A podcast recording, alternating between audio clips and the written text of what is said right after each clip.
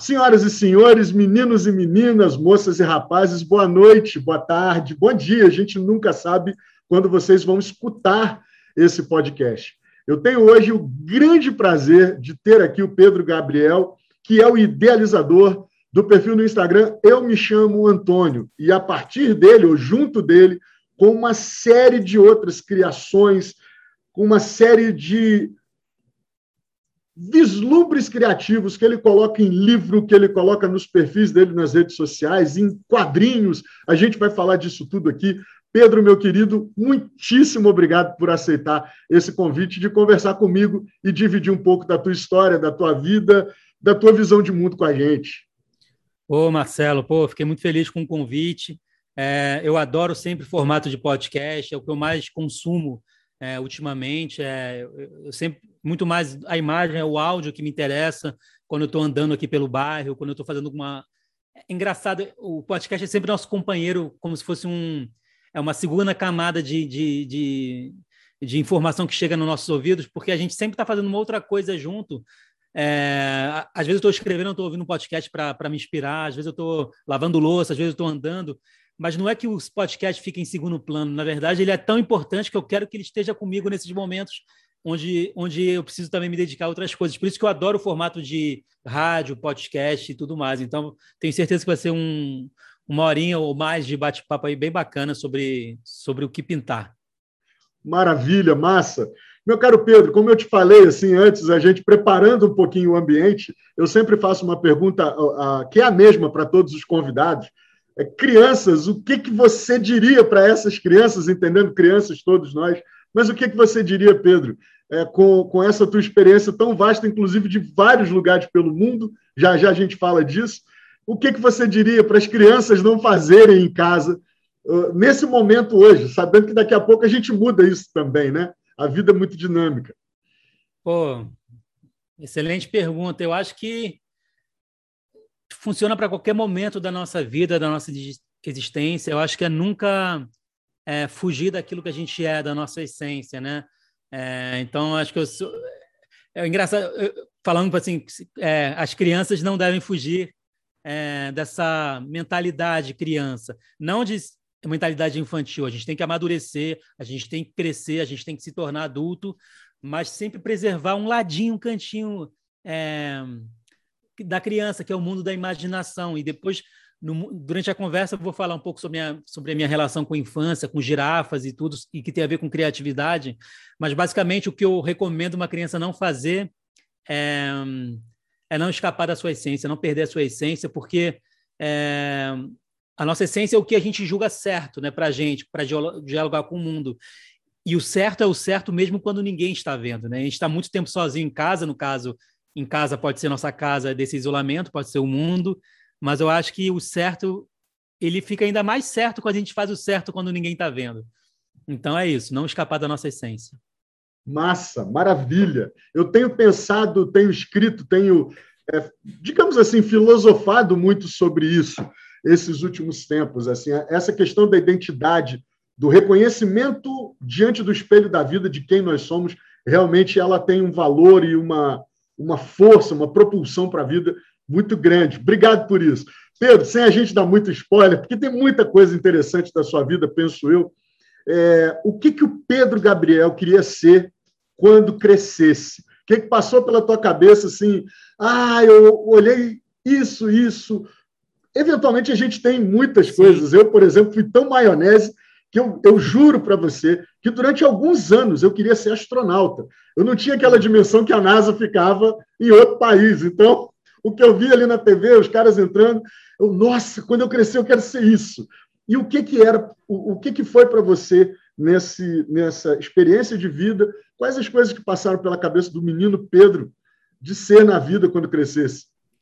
Nossa, que coincidência, porque você falou sobre astronauta e tudo. E eu, eu, fiz um texto ano passado chamado Eu Nunca Quis Ser Astronauta. Mas não é porque eu nunca quis ser, ser astronauta, é porque a escrita hoje é minha forma de sair do mundo. É o que eu escrevo Legal. no final do, do, do, texto. Então, eu, eu sou uma espécie de astronauta a partir do momento que eu vou para outros espaços, eu vou descobrindo outros mundos com minha profissão. No caso, eu trabalho tudo que envolve palavras, seja ela escrita, desenhada, cantada o meu campo de trabalho, o meu espaço, meu universo criativo é a palavra.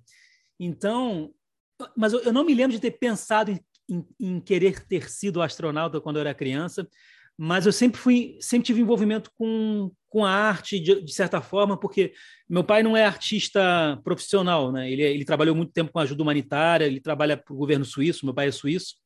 É, depois eu vou explicar com mais detalhe. Meu pai é suíço, minha mãe é brasileira, minha mãe é professora da UFRJ e meu pai agora ele está aposentado, mas ele, ele, ele trabalhou muito tempo com, com a ajuda do desenvolvimento social em alguns países da África.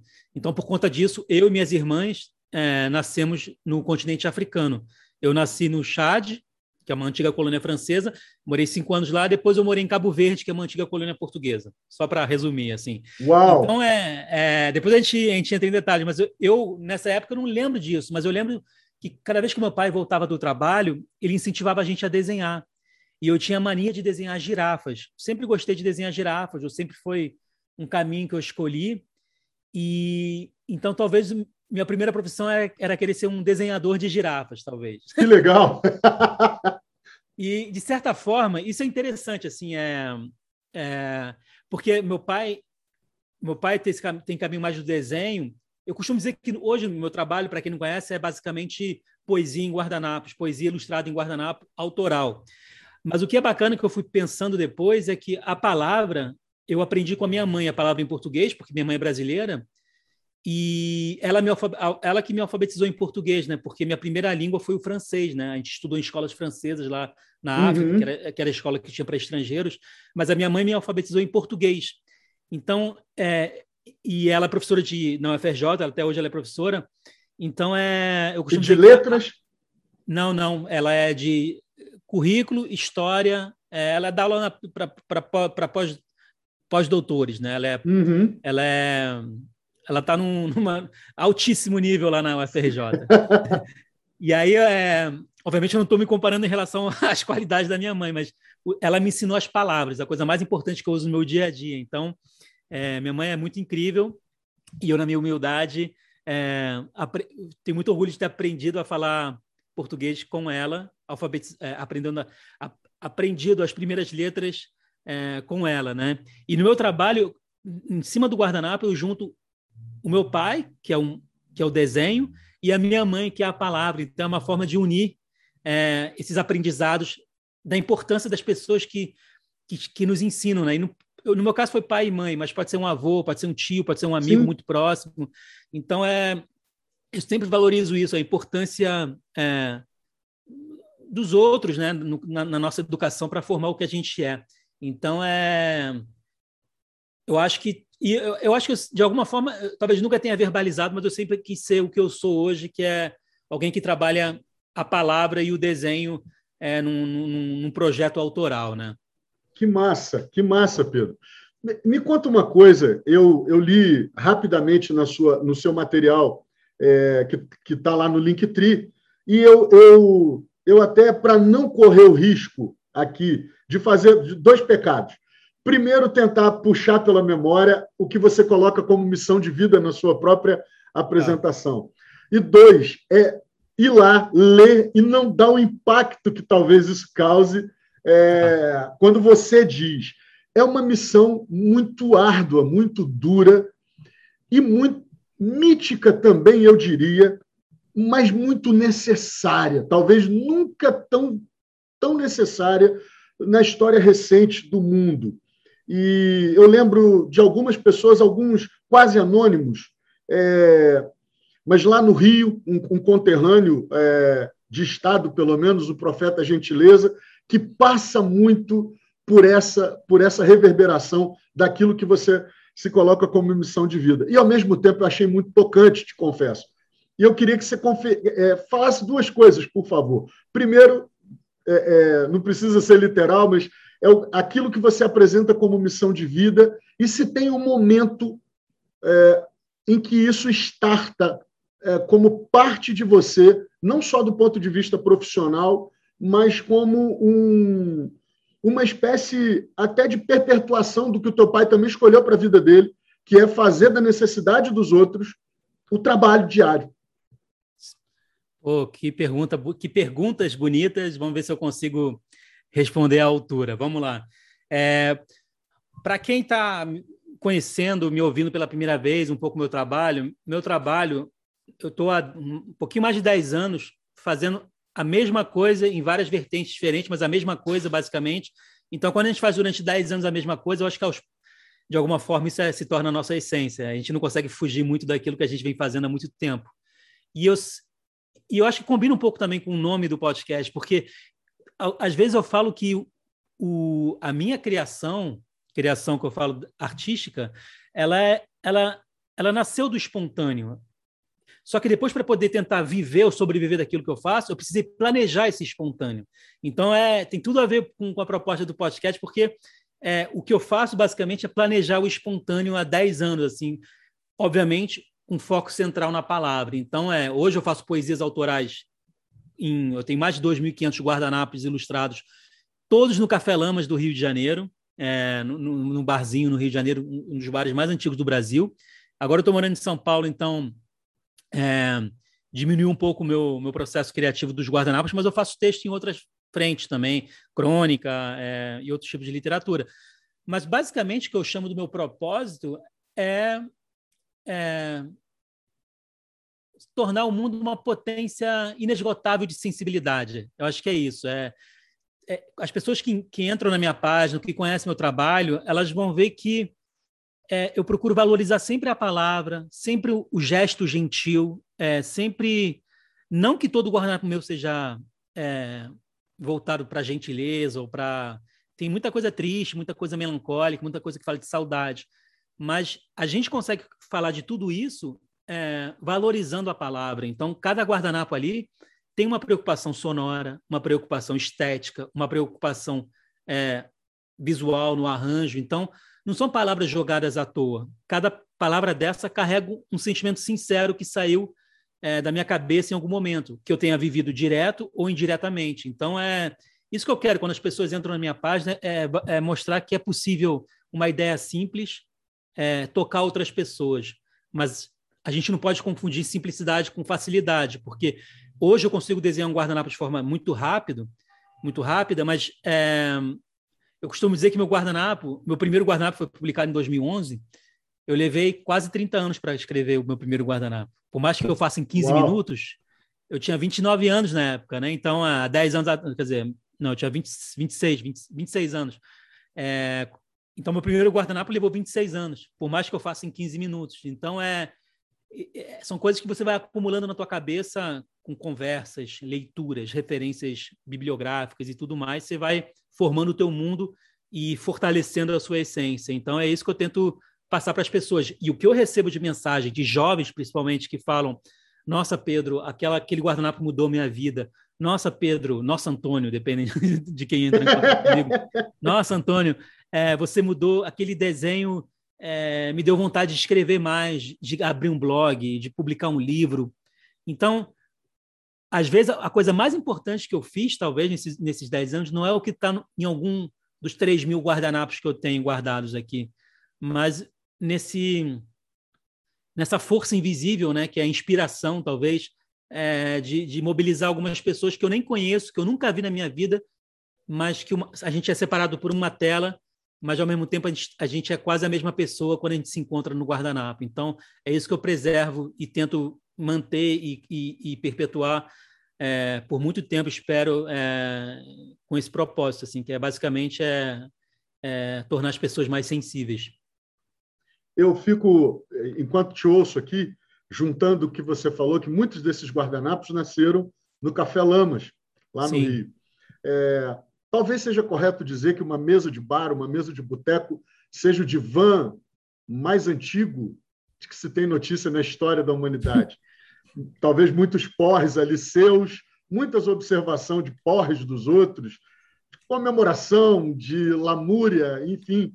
Mas a gente não pode deixar de pensar que numa mesa de bar existem grandes confissões é, das impossibilidades, das frustrações, das vontades, é, das loucuras que se cometeram. Então, quando você usa isso para transpor tanto da tua visão quanto daquilo que você vai absorvendo, e aliás, eu não posso me portar de dizer que um bom guardanapo ele é absorvente. Então, Sim. assim, se absorve não só o que você desenha e escreve, mas também aquilo que você literalmente transpassa do que você sente ali para o desenho, para a letra. Posso, posso, te, posso cortar rapidinho? Por favor. Pedro, aqui ah. é o seguinte, é papo mesmo, então pode ah, atropelar, então, então maravilha. essa não. Não, que é você falou essa... você falou uma coisa muito bonita sobre absorver, né, que o guardanapo absorve.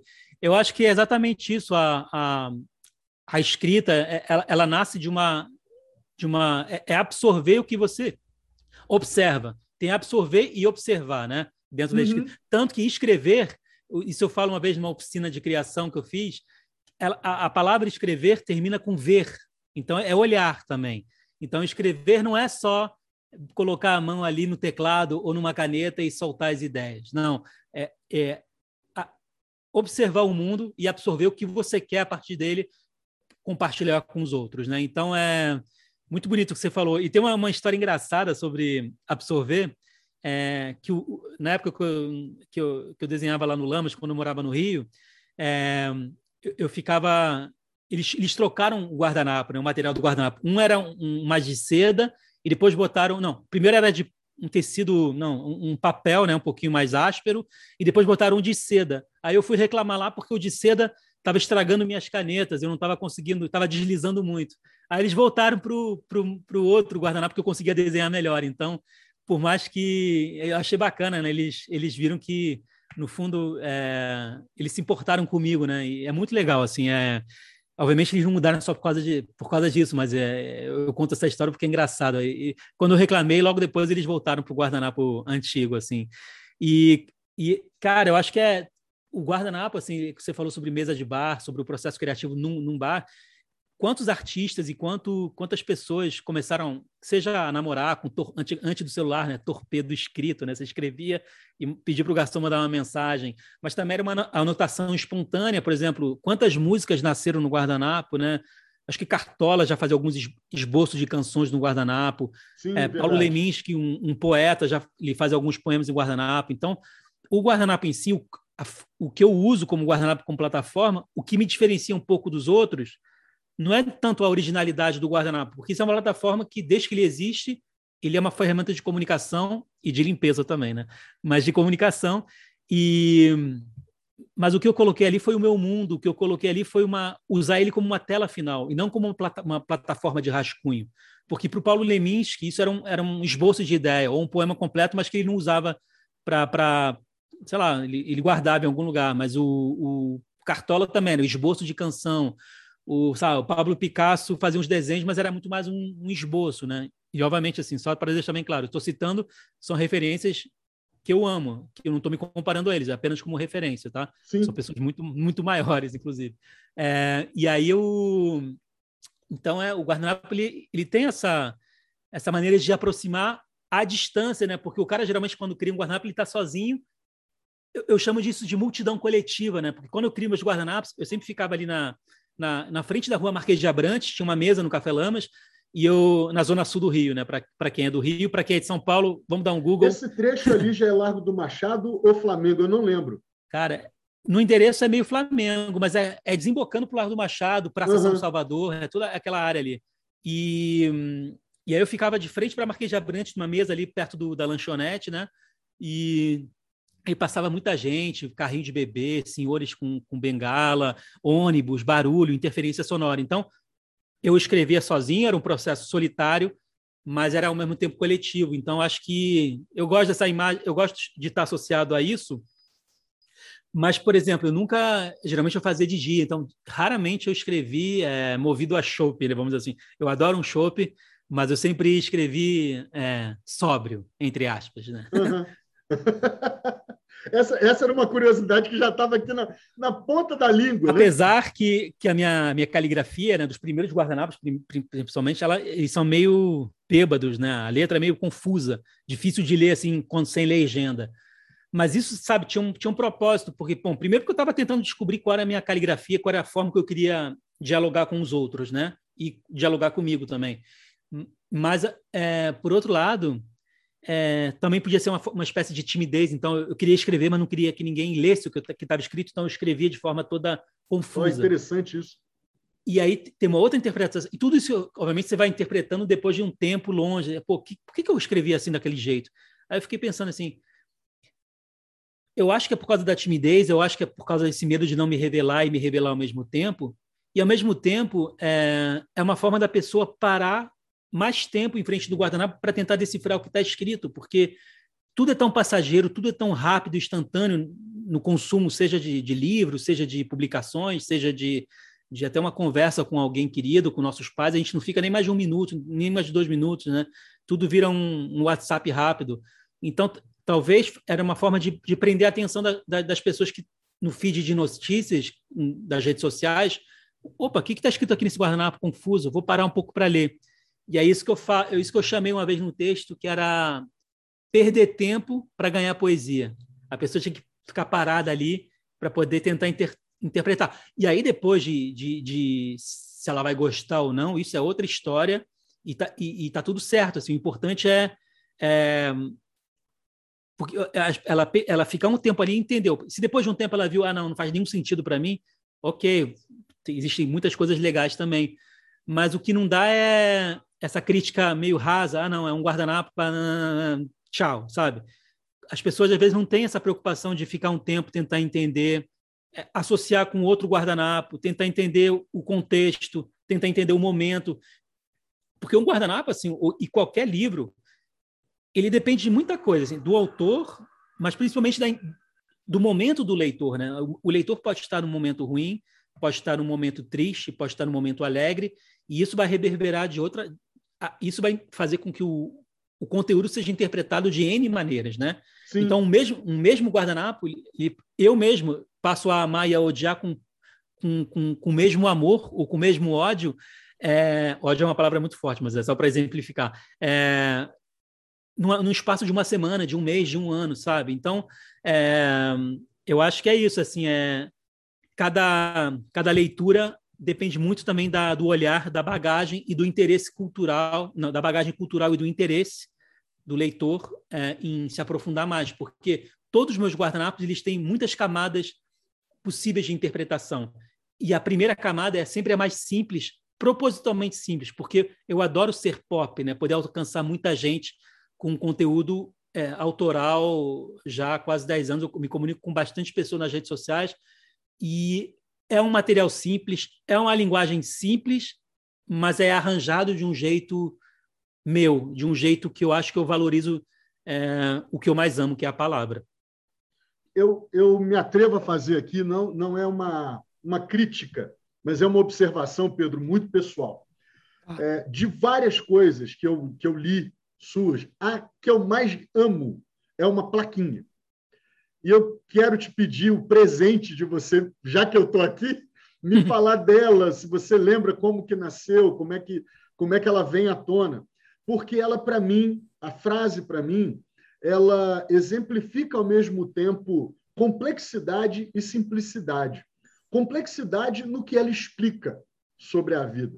Simplicidade porque é uma bala de revólver 32. É pequeno, é um negócio que vai ali cirúrgico. Oportunidade se espera andando. Pô. Ah, cara, que bom que você escolheu essa, assim, porque é, às vezes, assim, quando você lê errado, parece aquelas frases de. Mas é, é isso, parece e é também. É... Eu vou explicar um pouco sobre ela. Pô, vou, com o maior prazer, vou te enviar se eu não me engano, eu tenho aqui, é uma, é uma parceria que eu tenho com a. Pode falar algum nome de marca, não? Pedro, você pode, não só pode, como deve. Aliás, eu quero fazer aqui um. É, é, como você acabou falando e estava num contexto, eu esperei. O Pedro tá. falou há pouco, pessoal, sobre uma oficina é, ligada à, à, escrita criativa. Se Sim. eu não vi errado, é, dia 27 de novembro já Isso. tem uma e o, esse, esse episódio aqui ele já sobe na segunda-feira, é o primeiro da, da ah. chamada segunda temporada. Então vai dar tempo de quem escutar procurar o Eu Me Chamo Antônio lá no Instagram tem o Linktree e está lá no Linktree o link para você se inscrever na oficina criativa. Então, assim, ah. pode falar, Pedro, de toda a tua linha, de todas as parcerias, por favor, me honra muito, inclusive. Pô, obrigado pelo espaço. Assim, é, é isso. É, dia 27 de novembro vai ser um sábado. Vou, vou dar minha primeira oficina online, assim, oficial. É, o pessoal da Lapa Comunicação me convidou. É, vai ser um, um, um encontro de seis horas no sábado onde eu vou falar sobre criatividade, vou tentar falar um pouquinho da história da escrita, vou tentar falar essa busca pela nossa origem e nossa originalidade. Então, quem puder fortalecer e aparecer, vou ficar muito feliz, porque é um trabalho que eu venho fazendo há mais de 10 anos. Eu, visito escola, eu faço muito projeto em escola pública e tudo. Essa oficina é paga, por sinal, mas geralmente eu sempre faço as coisas é, seguindo o coração. E é, é de graça porque eu, é minha vida também. Eu preciso disso para trabalhar e para continuar meu trabalho, mas sempre que puder e sempre que, que tiver oportunidade, eu sempre vou fazer uma, um, os projetos voltados para o social, para as pessoas mais carentes também, mas é, para isso eu também tenho que trabalhar remunerado. Então, é, às vezes eu fico sem jeito de compartilhar coisas que eu cobro, mas não tem jeito, é meu trabalho. Assim, é... Não, por favor, Pedro, sem nenhum constrangimento. É, eu quero dividir uma coisa com você. É, é, primeiro, quero saciar uma curiosidade. Você falou, só que tinha que fazer conta, aí eu passei batido. Você está com quantos anos hoje? 37. 37. Então, assim, eu estou bem na frente. Eu, esse ano eu completei 50 anos. Eu fiquei muito tempo da minha vida sem palestrar, sem é, é, falar nada publicamente que não fosse algo ligado ao mundo corporativo, implantação Sim. de sistema, discutir processo é, é, e procedimentos empresariais à luz de um sistema de gestão para hospital ou para construtora. São duas especialidades que eu tenho é, de dominar algumas ferramentas e propor que as empresas adotem essas ferramentas e, com isso, mudem alguns processos. Eu falava disso, e olha como é fácil, olha como é bonito. A impostação da voz vem do automático, o cara parece Sim. que ele. Né? Ah, mas, meu caro, eu fiquei anos e anos é, calado. E aí, sobre a vida, sobre os conflitos, sobre os nossos pecados, as nossas taras, as nossas esquisitices, eu falava muito disso à luz é, é, do evangelho panfletário, da, da religião. Uhum. E eu tive uma experiência é, pessoal num treinamento de alta performance em 2015. E quando eu descobri que eu estava vivo, que eu não era um autômato, que eu não estava aqui só é, preenchendo um espaço que me foi dado para continuar ali vivo, sendo pai de duas crianças, a Bia e o Pedro, é, hoje já quase adolescentes, a Bia está na bica de entrar na vida adulta. Enfim, aquilo me despertou um desejo brutal de compartilhar com mais gente o que eu já estava falando aos pouquinhos. E já tinha gente me pedindo isso. Nada grandioso, Pedro. Uhum. Mas, cara, eu marquei. E eu marquei, marquei um auditório, botei um monte de gente para convidar as pessoas e tal. E aí, meu querido amigo Eduardo Ferreira, um médico lá de Divinópolis, aonde ia ser essa primeira palestra, falou: Marcelo, nada que é de graça tem valor. E o. Eduardo não é um médico daqueles assim, capitalista, atende uma eu estou entregando ele aqui, tá? Atende a porrada de gente de graça, dá muito conselho médico de gente que acaba conseguindo o telefone dele, assim, só de ver uma foto, competentíssimo, estudioso, e um cara para frentex, assim, demais. Muito humano, embora não pareça. É, eu quero dividir, meu querido, assim, humildemente com você. É, não não tenha constrangimento do dinheiro. Eu vou te fazer um convite, inclusive, porque coisas da vida. Acho que o meu penúltimo podcast foi com um garoto, que é garoto mesmo, é mais novo que nós dois. É, chama Misha Menezes, um craque de marketing digital. E, e, lembra da pergunta? Não façam isso em casa. Sim. É a resposta do Misha. Não ah. tenham medo do dinheiro. Eu quero complementar isso, até para fazer um jabá de outro episódio, mas dividir com o coração profundamente aberto, Pedro, contigo, essas duas lições que eu aprendi de duas pessoas de realidades, inclusive, muito distintas. Tá? O, Eduardo e o Misha, inclusive, não, não, se conhecem, acho que talvez um nem sabe da existência do outro, até porque o Eduardo é, é muito focado em dermatologia tal, é, é, um profissional liberal, sobretudo. Mas eu aprendi, é, em momentos também bem difusos, é, essas lições. Nada que é de graça tem valor quando a gente está falando do profissional, daquilo que a gente é, doa sem que algum preço seja colocado. Nem que esse preço seja um compromisso de resposta daquilo que você entregou. E no ah, caso sim. do Misha, é uma frase forte: não tenham medo do dinheiro.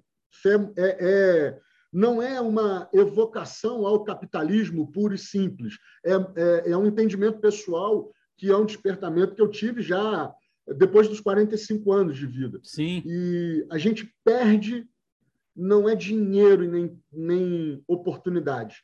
A gente acaba perdendo tempo, porque você é um cara que me parece ser muito simples. Então, quanto mais sobra de dinheiro você tiver, me parece também que a possibilidade de amplificar o que você faz do ponto de vista social vai ser muito maior. Então, é, é bom que caras com, com, como você também tenham recursos, saca? No final das contas, se pensar. Enfim, é, desculpa filosofância. Não, eu, pô, eu, eu, vou, eu vou voltar aqui do Oportunidade Se Espera Andando, mas eu vou complementar aqui sobre o que você falou, sobre nada de graça tem valor e tudo. Cara, sem dúvida, porque é, obviamente o problema não deve a gente não, deve, não, tem que ter vergonha de cobrar pelo pelo tempo que a gente dedicou é, lendo, conversando, procurando contatos.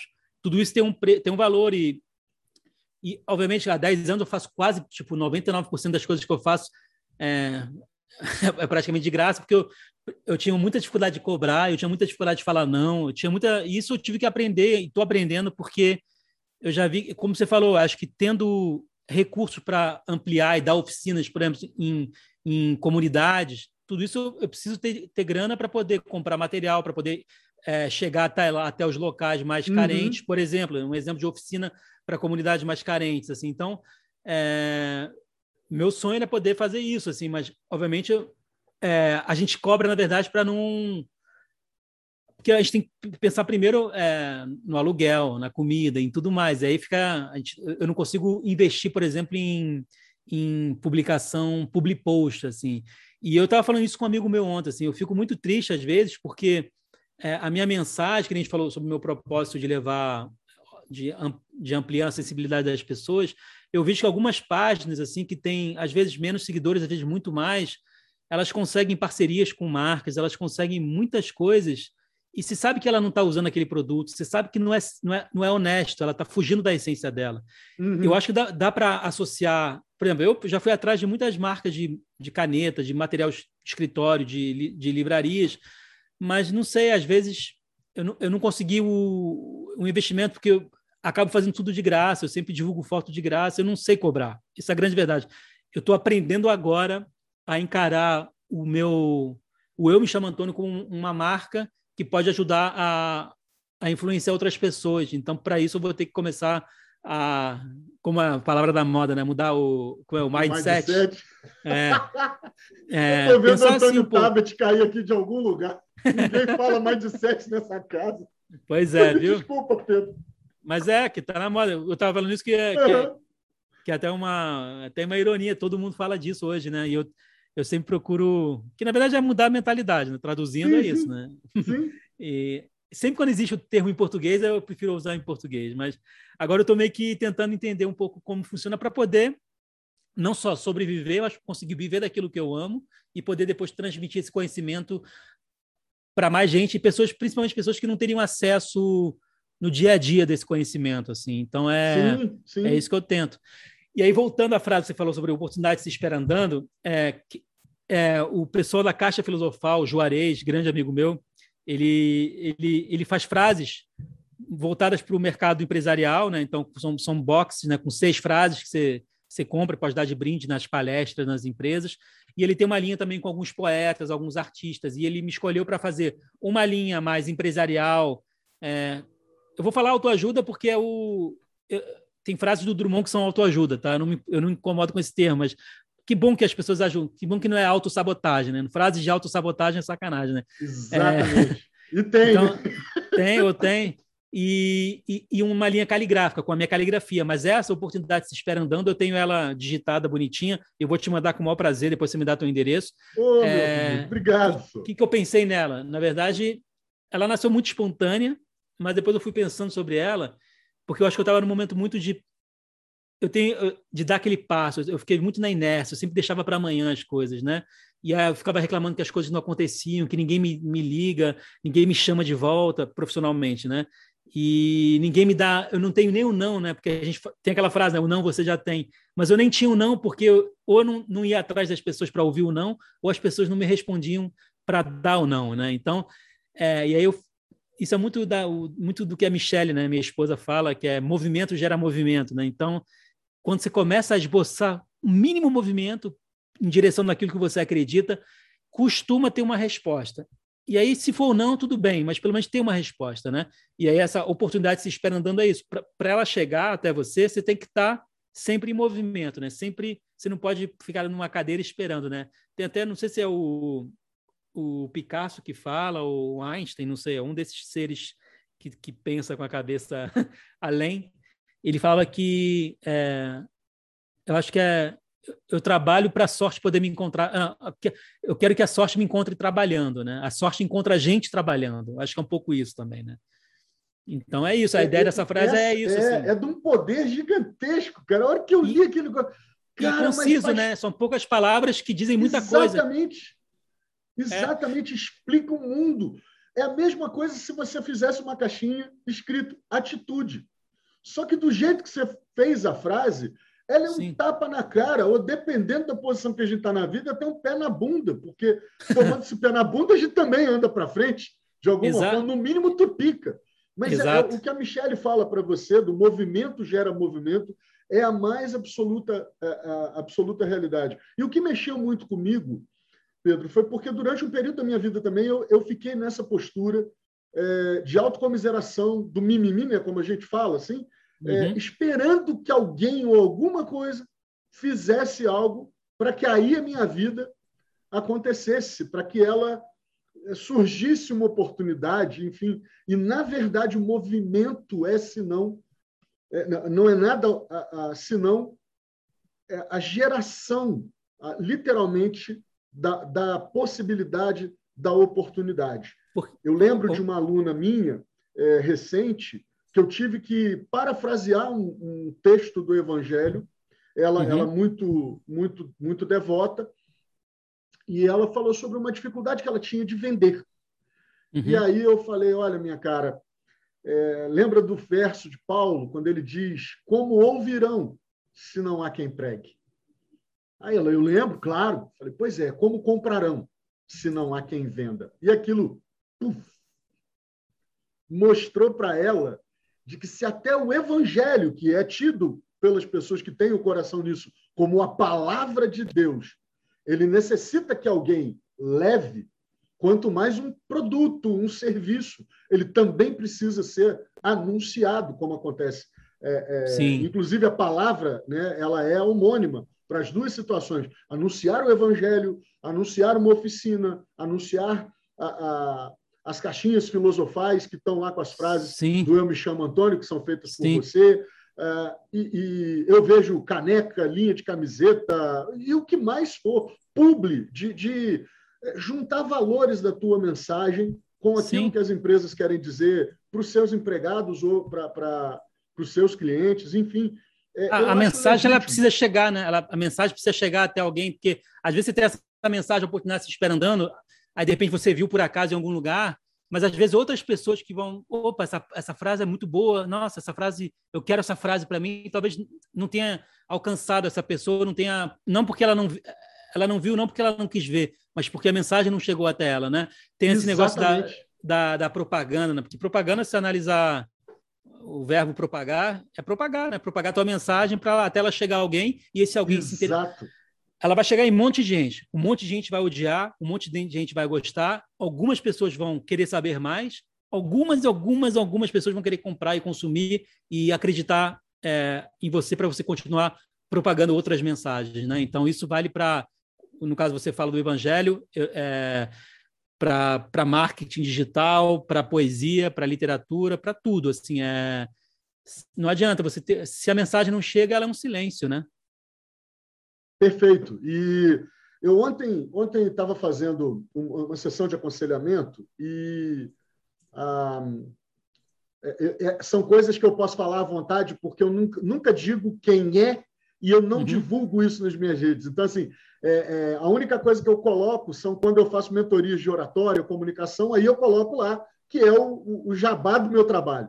Mas essa parte é, que é da parte do aconselhamento, eu nunca mostro quem, nunca mostro, é, é, não dou dica de quem, porventura, é, as pessoas me procuram, a gente faz esse trabalho e ninguém fica sabendo.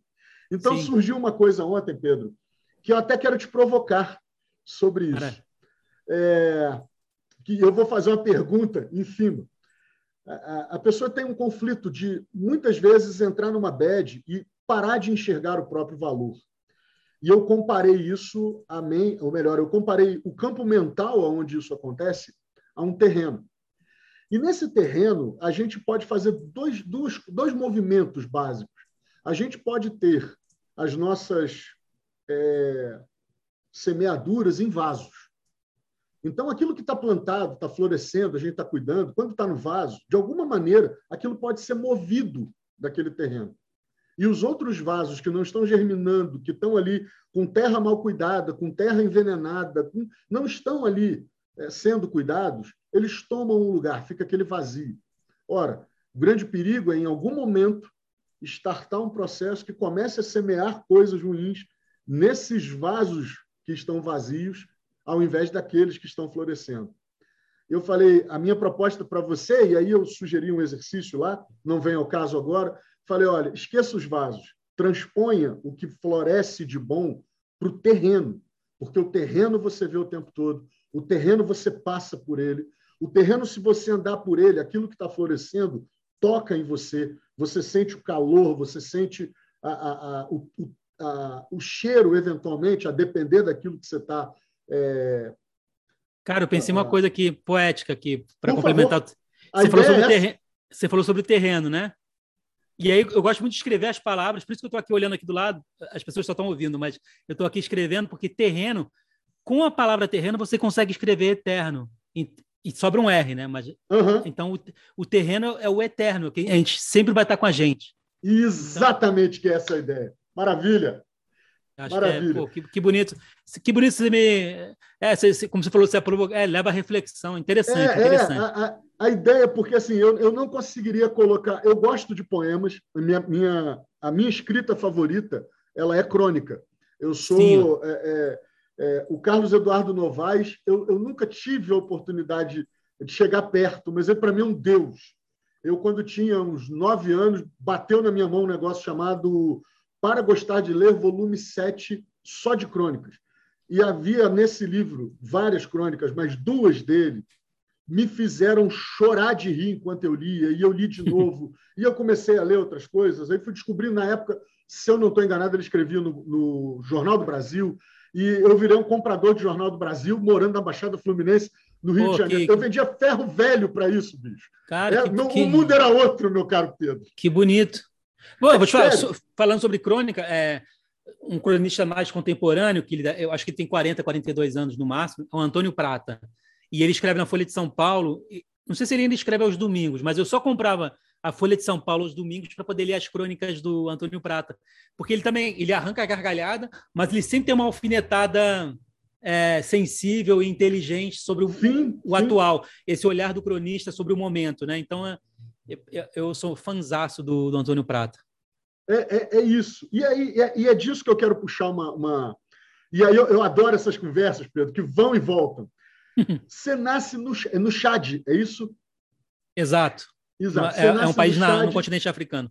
Exato. E, e, mora lá até os cinco anos, depois você vai para Serra Leoa. É, é, não... não, Cabo Verde, Cabo Verde. Cabo Verde, perdão. Vai para Cabo Verde. É, você tem algumas coisas no quintal, entre aspas, da sua casa, que a gente só vê no Discovery, no Animal Planet é, e tal. Evidentemente que isso impacta. Tem uma coisa que você fala muito sobre as girafas, isso deve ter uma influência na tua arte tudo, e que pouca gente se dá conta é que, apesar delas parecerem idênticas, cada, cada couro daquele tem um padrão, como se fosse um DNA, uma íris, um, uma impressão digital, digamos assim. Né? Exato. Não é repetido. Não é. é. Você consegue lembrar em que momento esse, justamente esse animal ele vira o teu mascote de vida e que significado que você traz disso é, para a tua arte, para o teu trabalho? Com certeza, e vai ser um prazer imenso poder falar sobre isso, porque eu acho que é, é bem o cerne daquilo que eu faço. Sobre, quando eu falo de poesia, às vezes eu faço, eu, eu já fiz uma oficina para crianças de 5 anos que ainda não sabiam ler, e como é que eu vou falar de poesia para criança? Eu, eu, trouxe uma girafa, a imagem da girafa para representar o que é a poesia e o que é a uhum. sensibilidade de um modo geral. É, vamos lá. É, eu tenho três irmãs, então somos quatro em casa, quatro filhos. E aí o meu pai e minha mãe é, meio que fizeram a gente adotar um animal, obviamente um animal simbólico da região, é, para a gente nunca esquecer ou sempre lembrar dessa, dessa nossa origem, não da nossa origem é, materna e paterna, mas da, nossa origem da infância, de onde a gente passou boa parte da nossa infância. Então, no Chad, o, o, a, mi, a, minha irmã mais velha ficou com um elefante, a minha outra irmã um hipopótamo, a outra um dromedário, e eu fiquei com a girafa. Então, a gente... É uma, é, era uma brincadeira muito é, coisa de família mesmo, interna, mas, ao mesmo tempo, aí depois cada um vai interpretando como que é, mas eu encarei a girafa e eu lembro claramente, assim, eu, eu desenhando girafas em casa, no escritório do meu pai também. É, meu pai me mandou recentemente um dos primeiros desenhos que eu fiz aos cinco anos, que era uma girafa com o pescoço mais, redu mais reduzido. E se a gente pensar numa girafa, e aí eu, é uma coisa que eu sempre falo, assim, é a girafa, se você analisar, ela tem uma cabeça, o pescoço leva a cabeça dela lá para o mundo das ideias, o mundo das nuvens, da imaginação e ao mesmo tempo ela tem as patas fincadas no chão. Então toda todo, toda potência criativa ela nasce desse diálogo entre o imaginário e o real. Por mais que você crie coisas, imagine coisas, sempre tem uma base de real, mínima que seja, e mesmo que você disfarce com desenhos, com outras Sim. palavras, é impossível criar de forma 100% do nada, de 100% original. Então, tudo parte de um, mínimo real.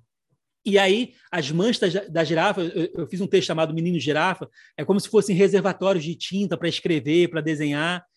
E, e, como você falou também que essa impressão digital da girafa, essas manchas nunca são iguais, é o que eu falo, a nossa originalidade está na nossa origem. Então, às vezes, uma mancha minha é um incômodo, é uma alegria que eu tive, é um silêncio, é uma palavra que eu não consegui dizer. Então, o meu padrão de manchas é diferente do seu, Marcelo. É diferente do da, minha mãe, é diferente da minha irmã, é diferente de um amigo meu, é diferente de alguém que eu não conheço. Cada um vai ter a sua forma de ter a cabeça nas nuvens, os pés no chão e administrar essas manchas.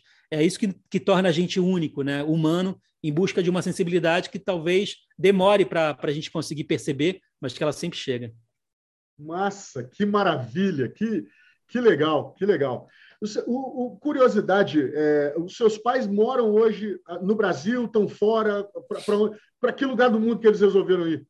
Oh, é, então, é, meus pais são separados né, há, há muito tempo já. Então, uhum. Tanto que é um, um dos motivos que eu voltei para o Brasil com minha irmã mais nova foi logo depois da separação dos meus pais que meu pai ele é suíço, né? Então ele seguiu com as minhas duas irmãs mais velhas para a Suíça, para elas terminaram os estudos lá. E eu uhum. vim com minha mãe, porque minha mãe queria voltar para perto da família brasileira dela. E aí eu vim com minha irmã mais nova. Então foi foi hoje é muito engraçado porque eu, na pandemia a gente começou a fazer zoom em família para tentar juntar todo mundo que está espalhado. Então eu costumo dizer que o país da minha família hoje é o Zoom. É, minha família, minha família acontece na, no sábado às quatro da tarde. Agora a gente está tá se vendo com menos frequência, mas no começo da pandemia era toda semana. E é, é muito bonito que reaproximou a gente, de certa forma, porque Legal. eu não sou muito de ligar para minhas irmãs para dizer que eu estou com saudade dessas coisas. Eu sinto saudade delas, eu penso nelas todos os dias, mas eu não sou uma pessoa que me expressa dessa forma. Eu acho que eu, eu, me expresso melhor com, com palavras escritas e uhum. não sei. A, a gente nunca consegue, às vezes, traduzir tudo que a gente quer para as pessoas que a gente ama, mas é, esse Zoom aproximou a gente, de, de, certa forma, e é muito engraçado, porque meu pai entra da Suíça, meu pai mora sozinho na Suíça, aposentado. Eu tenho uma irmã que mora na Bélgica, a Sara, que ela entra da Bélgica. Eu tenho agora uma irmã e duas irmãs na França, que é a Nara e a Maíra, é, que então e minha mãe que está no Rio e eu estou em São Paulo. Então é tá quase todo mundo em lugares diferentes, assim. Então uhum. é tem sido bacana, assim, eu acho que é um, se é que possível falar em algum lado bom, eu acho que a única coisa boa que esses últimos dois anos trouxeram foram essas possibilidades de, de reencontro e de vontade de estar mais pré, de estar mais perto de quem a gente gosta e de quem a gente admira. É verdade. Muitas pessoas têm dito, ah, isso é um clichê. Eu, eu, eu sempre repito isso. Sim. É, o fato de ser um clichê não é uma mentira. São coisas muito distintas. Exato. E eu gosto muito de uma frase que eu ouvi pela primeira vez de um professor meu de economia no segundo grau. Nem existe mais esse negócio de segundo grau. Agora, vocês que estão ouvindo aqui, que são mais recentes, é o ensino médio, tá, gente?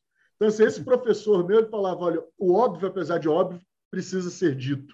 É capa de um livro que eu vou pedir desculpa, não lembro agora o nome é, hum. do autor, mas é uma coleção de tapas na cara, inclusive, esse, esse, esse livro. Ele é interessantíssimo.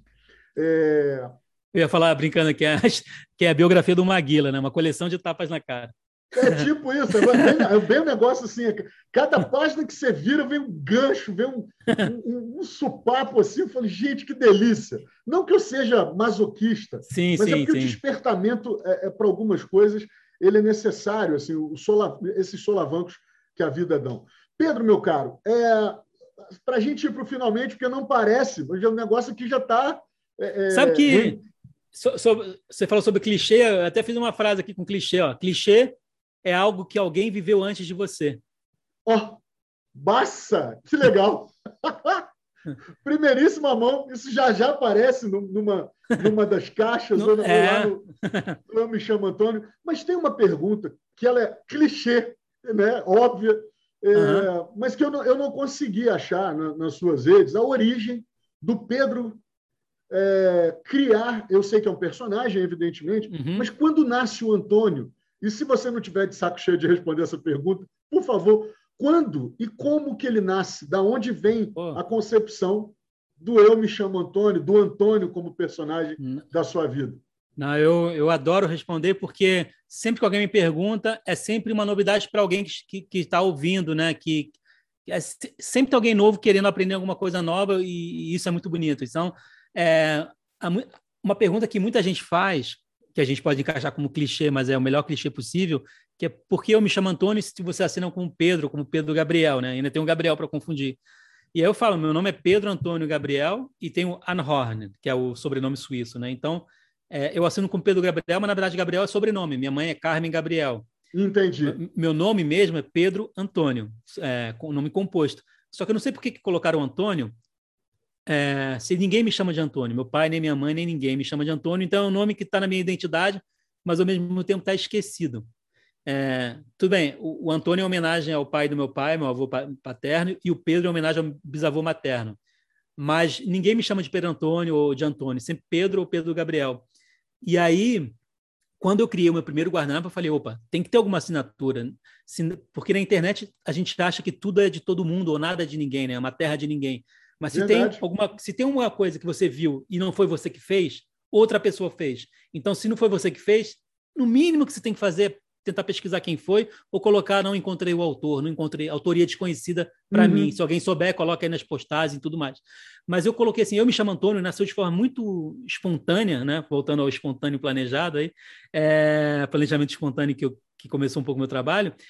Eu falei, opa, se eu vou jogar isso na internet, publicar na internet, é, eu tenho que, de alguma forma, mostrar que pertence a alguém. E aí, eu, como eu era muito tímido no começo, muito mais reservado na hora de, de, de, expor algumas coisas, eu falei, ah, vou colocar um nome que é meu e, ao mesmo tempo, ninguém me conhece com esse nome. Então, sou eu e não sou ao mesmo tempo. É uma, é uma forma de me esconder atrás do guardanapo. Assim. Eu tenho 1,83m, eu peso um pouquinho mais de 100 quilos e eu me escondo através de um guardanapo de 9 por 13 centímetros. Era essa a minha, a minha ideia quando eu coloquei o nome e acabou ficando. E, engraçado que muita gente achou que era uma mulher escrevendo, ou que era um coletivo de pessoas escrevendo, porque a minha imagem, minha, eu apareço muito pouco, assim, é só agora que eu estou fazendo uma live semanal, toda quarta-feira, mas senão é, dificilmente tem meu, meu rosto, assim, é, e minha primeira vez que, que meu rosto apareceu foi numa, foi numa revista Veja, no Rio, no lançamento do meu primeiro livro em 2013. Depois de dois anos já publicando coisas na internet, as pessoas só, só descobriram meu rosto com essa matéria. E, e é isso, assim, a ideia do, do, do, do nome Antônio. E o personagem, ele nasce também na minha necessidade de, de me expressar. É, nasceu no balcão ali do, do, do Café Lamas. É, eu lembro que na época eu, eu, eu trabalhava como redator publicitário é, de conteúdo mais digital para o Peixe Urbano, no comecinho do Peixe Urbano, em 2010. É, eu trabalhei até 2010, então foi 2010. Não, trabalhei até 2013. Então foi em 2010 que eu comecei a, a, a ter essas ideias. E aí, o que, que acontece? Por que, que nasceu em Guardanapo? Porque eu, eu tinha um hábito de, de, de sair de casa com um caderninho de bolso. E aí eu anotava todas as ideias que, que, que, passavam na minha cabeça. Naquela época eu tinha um celular, mas era um celular que não tinha bloco de notas direito, era bem chato de escrever.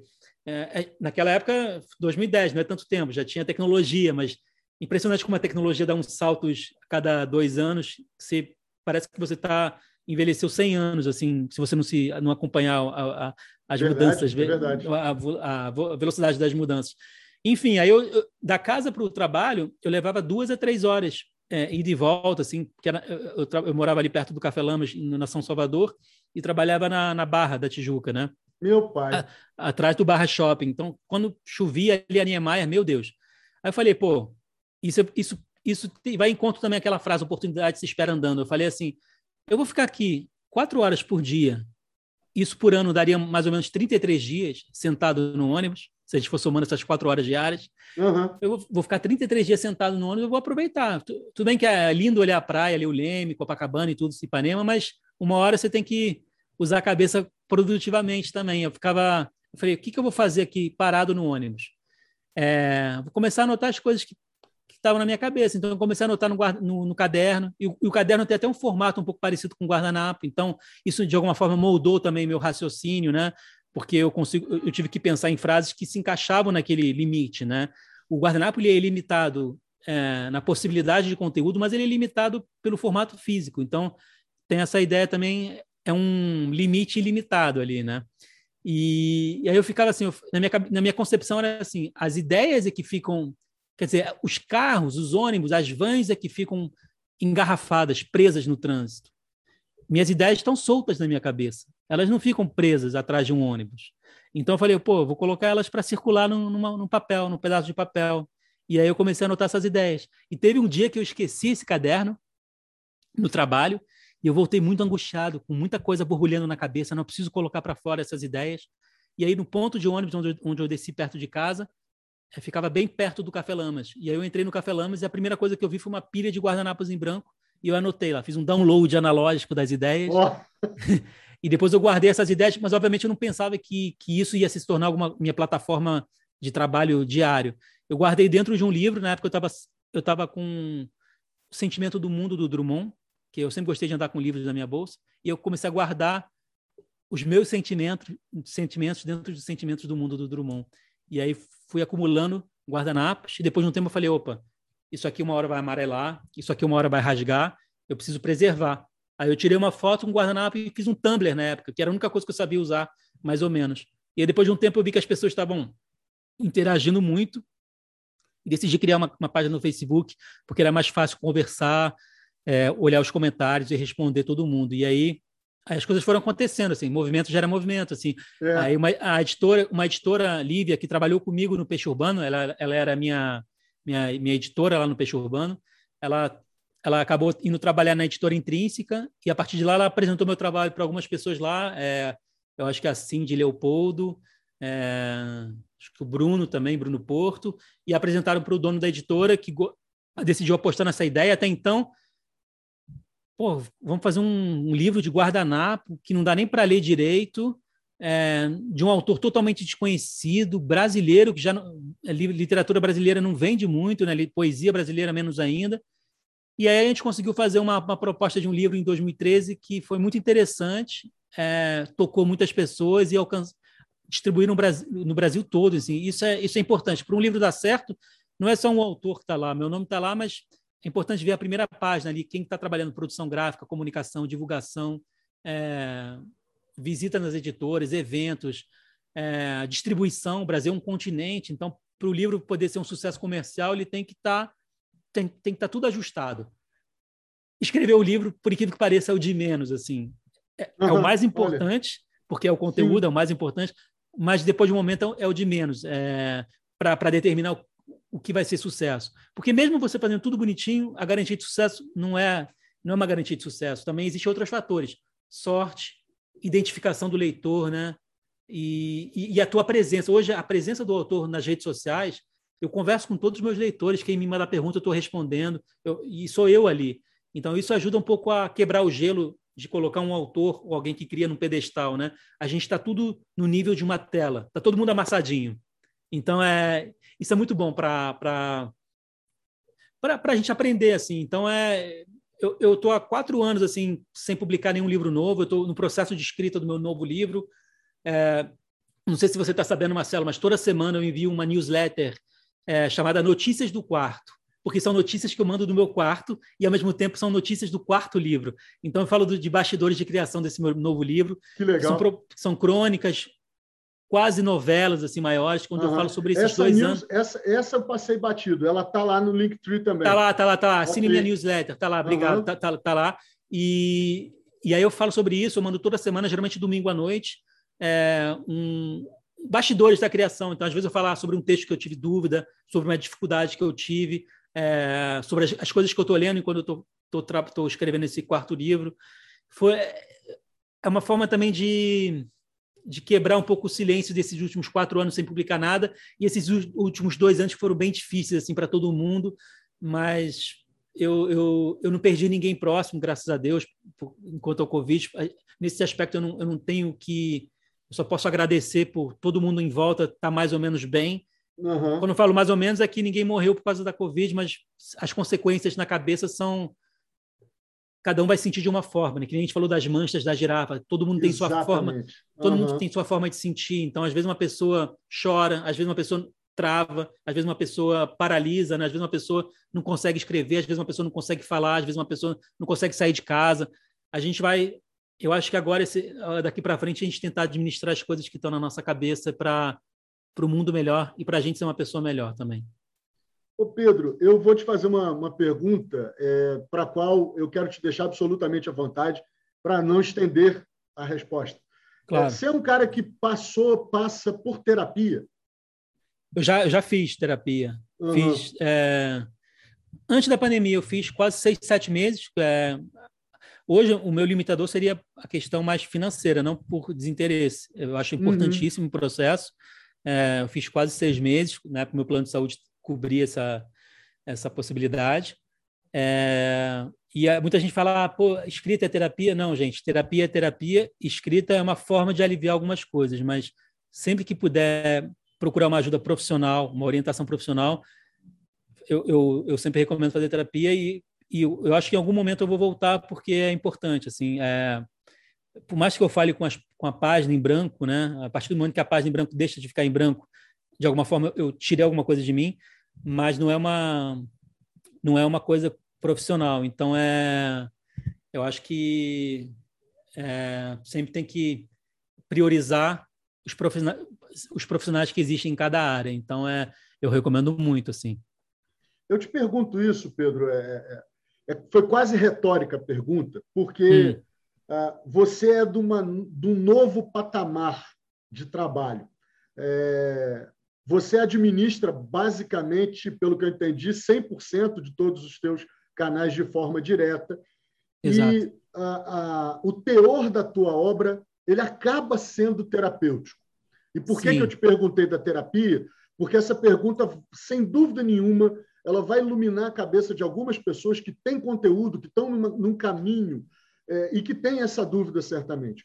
Como você, Pedro, lida com, muitas vezes, sem, sem dúvida nenhuma, é, uma abordagem de que, como você fosse uma espécie de terapeuta de literalmente milhares de pessoas que ou vão te agradecer, ou vão te contar histórias que você Sim. não imaginava ter acesso, e por isso elas te agradecem, ou, ou acabam Primeiro, te agradecendo, contextualizando, para explicar, então, o impacto que a tua obra causou, positiva ou ainda é, validando aquela, o, o sofrimento, a, a, expressão da, da, da é, daquela angústia que está tá ali colocada no teu trabalho. Aí, enquanto artista e enquanto gestor, é, e gestor nos dois sentidos, né? de gestar Sim.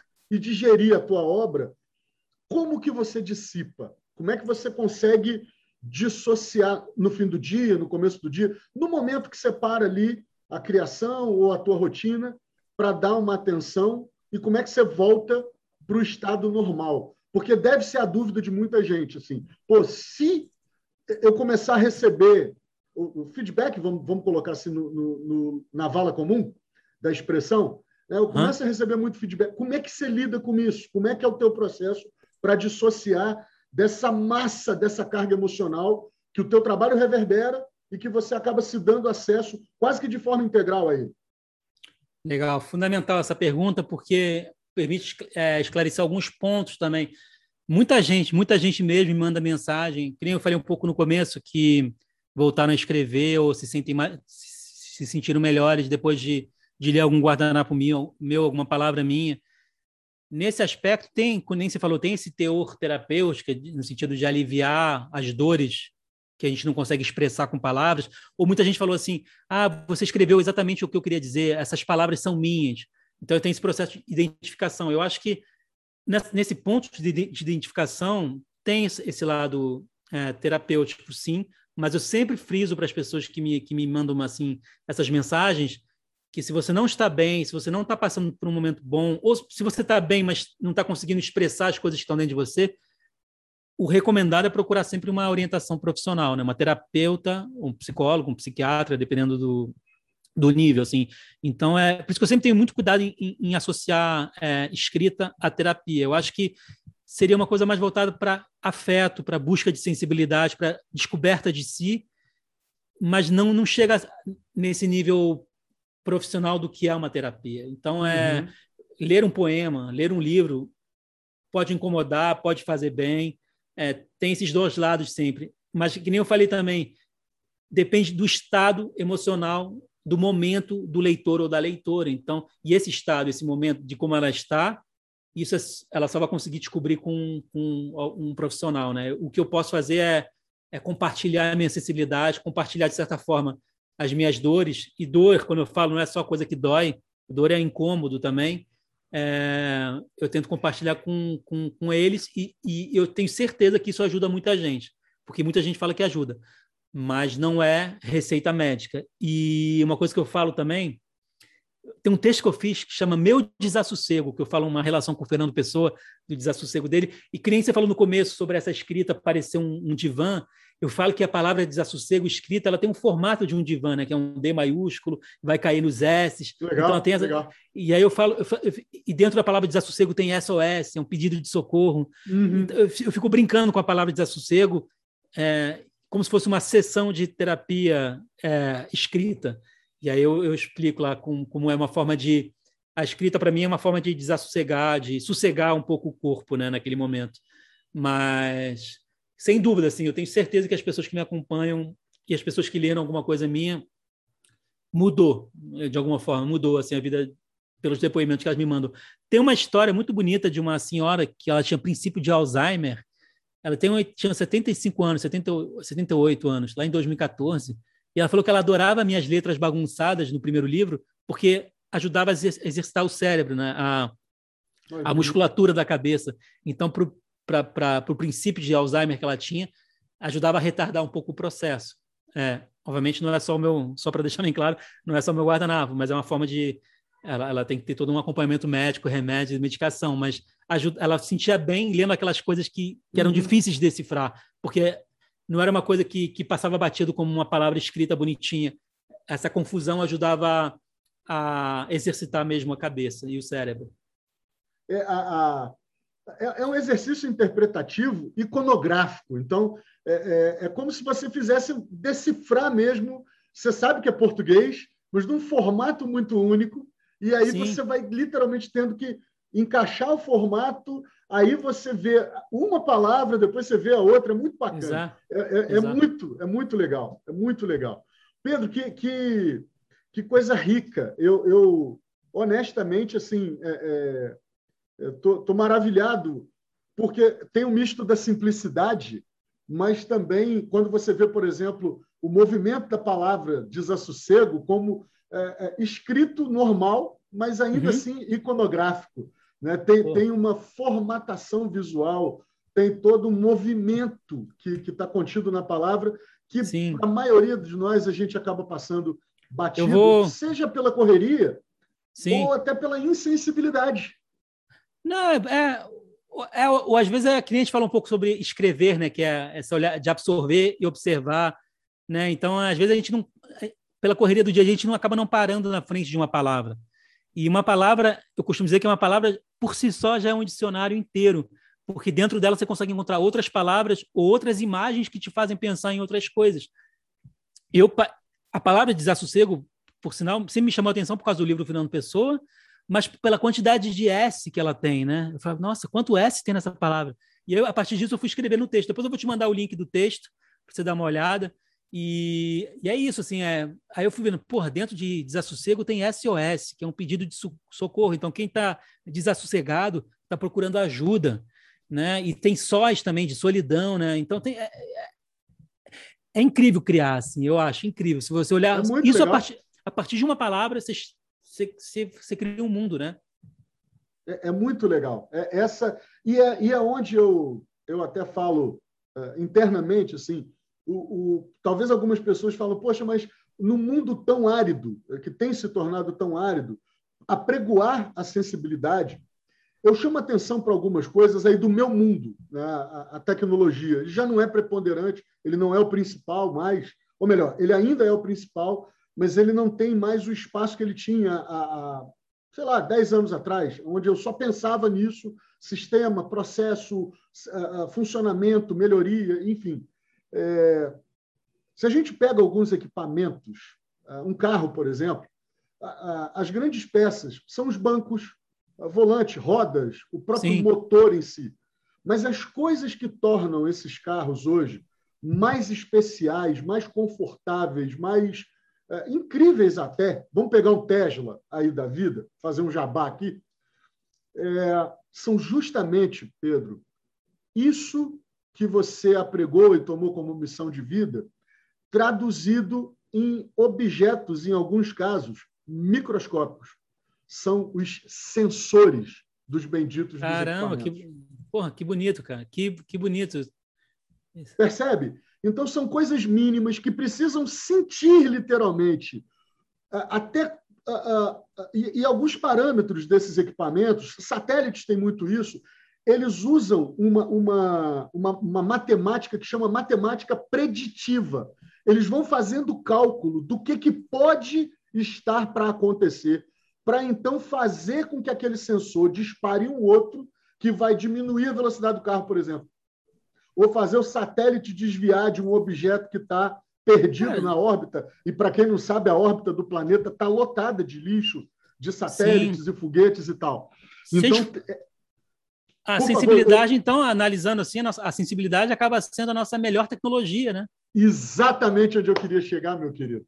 E eu Pô, não tinha bonito, realizado. Que, que, bonito isso. Eu, eu, não tinha realizado isso quando eu fui ler o teu press release lá. Estou usando a palavra antiga, você tem um outro nome mais é, mais é, atualizado. É, é, eles chamam de Media Kit, né? Mas isso, isso é mais para Media Kit, exatamente. Vou te falar é que nome, eu. É. e é o nome realmente mais atual. É porque, como eu sou mais da, da, da antiga, Meu, eu fiquei com o press release na Eu me formei cabeça. em publicidade em 2007, 2008, ela tinha um portfólio, né? Na minha época era portfólio ou, sei lá, é, portfólio, panfleto, sabe como é que chamava? Agora chama de Media Kit, né? Para a galera da, da, das influências sociais. Mas vou é. te falar que meu Media Kit é mais para alguma marca se interessar para o meu trabalho e tentar alguma coisa.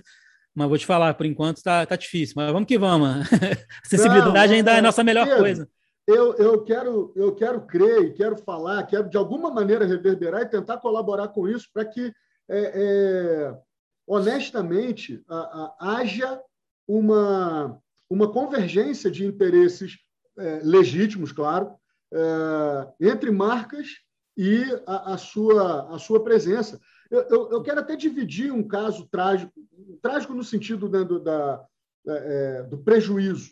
Tem um artista local aqui em Minas Gerais, aqui em Belo Horizonte, chamado Bernardo do Espinhaço. É, ele, ele tinha uma banda chamada Músicas do Espinhaço, então ele chamava de MPB, é, como é que é? Música. Não, era música de montanha, literalmente algo, algo nesse tá. sentido. Tá. Bom, a banda acabou, Bernardo continua artista solo, ele veio de uma mini turnê e o, o carro dele foi furtado. Uma fortuna de equipamentos e tal. Meu Deus. Nessa reverberação local, dentro de, uma, de, uma, de um universo mais é, é, aqui contido, né, em Belo Horizonte, Minas Gerais e tal. Ele, como montanhista, perdeu um monte de equipamento.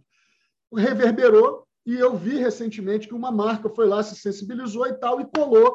Ó, tá aqui. Então, algumas coisas parece que ele recebeu como um patrocínio e tal. Então, assim, é, é mais do que legítimo de fazer isso, isso acontecer, da gente trocar ideia de, é, é, sobre tráfego, de fazer com que isso chegue no tráfego da internet de uma maneira mais profissional, e aí a gente vai trocar ideia, é, é, já anunciando aqui um, um bastidor que eu quero te propor, para ver se, de alguma maneira, as pessoas que eu conheço, o mundo que eu convivo, podem, podem ajudá-lo a, a, com que isso é, chegue nas empresas, porque é um público absolutamente relevante, engajado, é, muito fidelizado, que entendem muito, é, tem uma compreensão, eu vejo os comentários, é, daquilo que você produz. Cara, on, ontem, por coincidência, ontem foi quarta-feira, a gente está gravando aqui numa, numa quinta-feira. É, a galera vai, dar, vai começar a ouvir a partir de segunda-feira, mas vamos lá. É, Não, tá valendo, tá valendo. Toda quarta-feira às oito eu faço um que eu chamo de guarda-papo, que é um bate-papo que vira guardanapo. Ou seja, eu chamo o leitor para conversar numa live. Legal. Sem, sem, saber quem é antes. Na hora, quem chegar, chama primeiro, eu chamo para trocar uma ideia ao vivo. E de presente, inspirado na conversa, eu desenho um guardanapo e envio para a pessoa um guardanapo original. Então, nesses encontros do guarda-papo, eu junto as duas coisas mais importantes nesse, nesses últimos dez anos, que é os são os leitores e o meu guardanapo, a minha sensibilidade. Então, é, eu comecei tem seis semanas, né? ou seja, estou na sétima edição do, do guarda-papo, e isso tem sido incrível, porque é, ontem, por isso que eu estou falando sobre isso, tem uma leitora que me acompanha há 10 anos, lá de Manaus, a Fran, e ela, pô, foi incrível poder conversar com ela. Eu nunca tinha eu tinha encontrado com ela no lançamento em 2014, mas nunca tinha trocado ideia com ela, porque numa sessão de autógrafo às vezes é muito muita é gente, é corrido então, demais, pelo é amor corrido. de Deus. E aí o foi incrível, então poder conhecer melhor ela. Ela me acompanha há 10 anos, cara. 10 anos ela, ela... então não é uma, uma ideia que nasceu no balcão do Café Lamas e, e ficou na internet só por ficar. Ela tem um como, a gente falou no começo, até foi a primeira pergunta, qual é o meu propósito? É exatamente esse, é poder é, tocar as pessoas com, com um trabalho autoral que envolva a palavra e qualquer sensibilidade.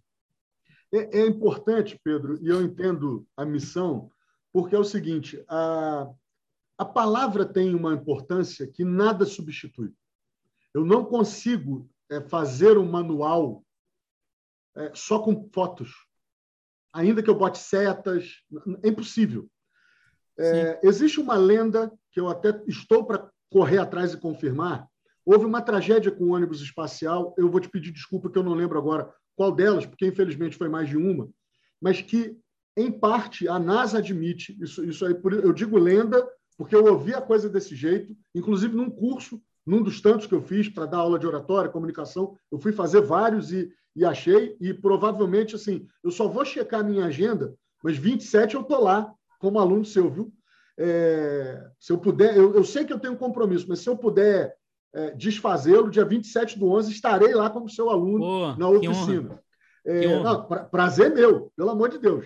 Uh, e aí parece que tem uma história que está envolvida nesse acidente, que alguns procedimentos apresentados já no PowerPoint e que virou parte do manual de processo da, da, da nave, não estava bem descrito e que aquilo tem é, não é o, o não foi só isso, mas ele é um fator, um dos fatores e com um peso bem considerável para que é, eles não tivessem conseguido fazer um trabalho preditivo ou de rápida resposta ao, ao encadeamento de catástrofes que foram é, é, ocorrendo até a aeronave explodir. Perceba, nós estamos falando, é, se isso for real, nós estamos falando de uma instrução mal colocada. Então, nós estamos falando o seguinte: palavra vale vida. Vale no Exato. ponto de vista, entendo eu, daquilo do jeito que você fala uma coisa, como você explica uma manobra. Eu tenho. É, é, é, o último curso ao vivo de oratória que eu dei, ele foi numa, numa empresa que faz treinamento de segurança do trabalho. Então, eles montaram uma turma lá e, e me chamaram. É, e tudo para eles vale muito. A coisa bem explicada e bem falada. Por isso que eles é, é, pediram esse curso.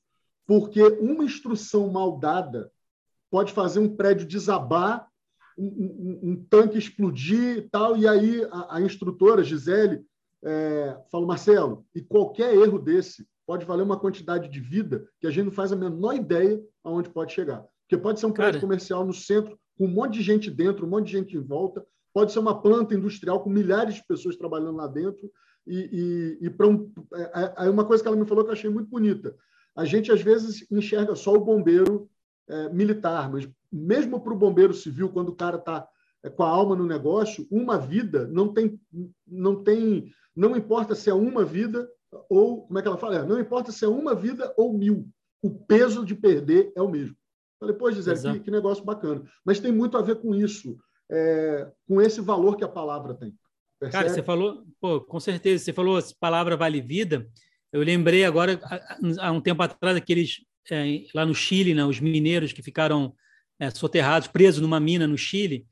O que salvou eles não foi um rádio, não foi, não foi, foi um bilhete escrito que entrou no cano e alguém puxou esse bilhete e aí tinha umas palavras escritas, né? Tipo, não sei quais palavras estavam lá, mas a palavra realmente, por causa, senão o pessoal ia achar que não tem mais ninguém sobreviveu, né? Mas é, eles sabem que tinha gente viva por causa de algumas palavras escritas no bilhete, né? Isso é exatamente, eu acho que palavra vale vida, isso é muito bonito mesmo. E tem uma coisa engraçada, aquela todo mundo fala, é, uma imagem vale mais do que mil palavras, né?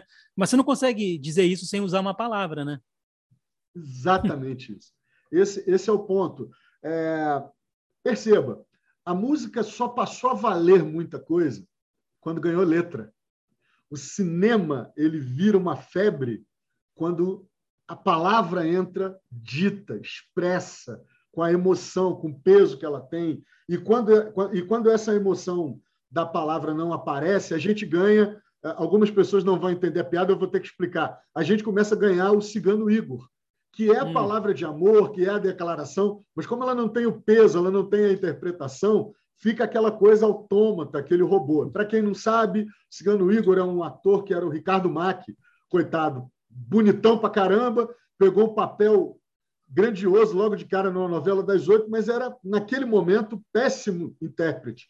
E aí a, a, a, a robótica da interpretação dele chamou tanta atenção que ele foi um meme grandioso muito antes da internet existir.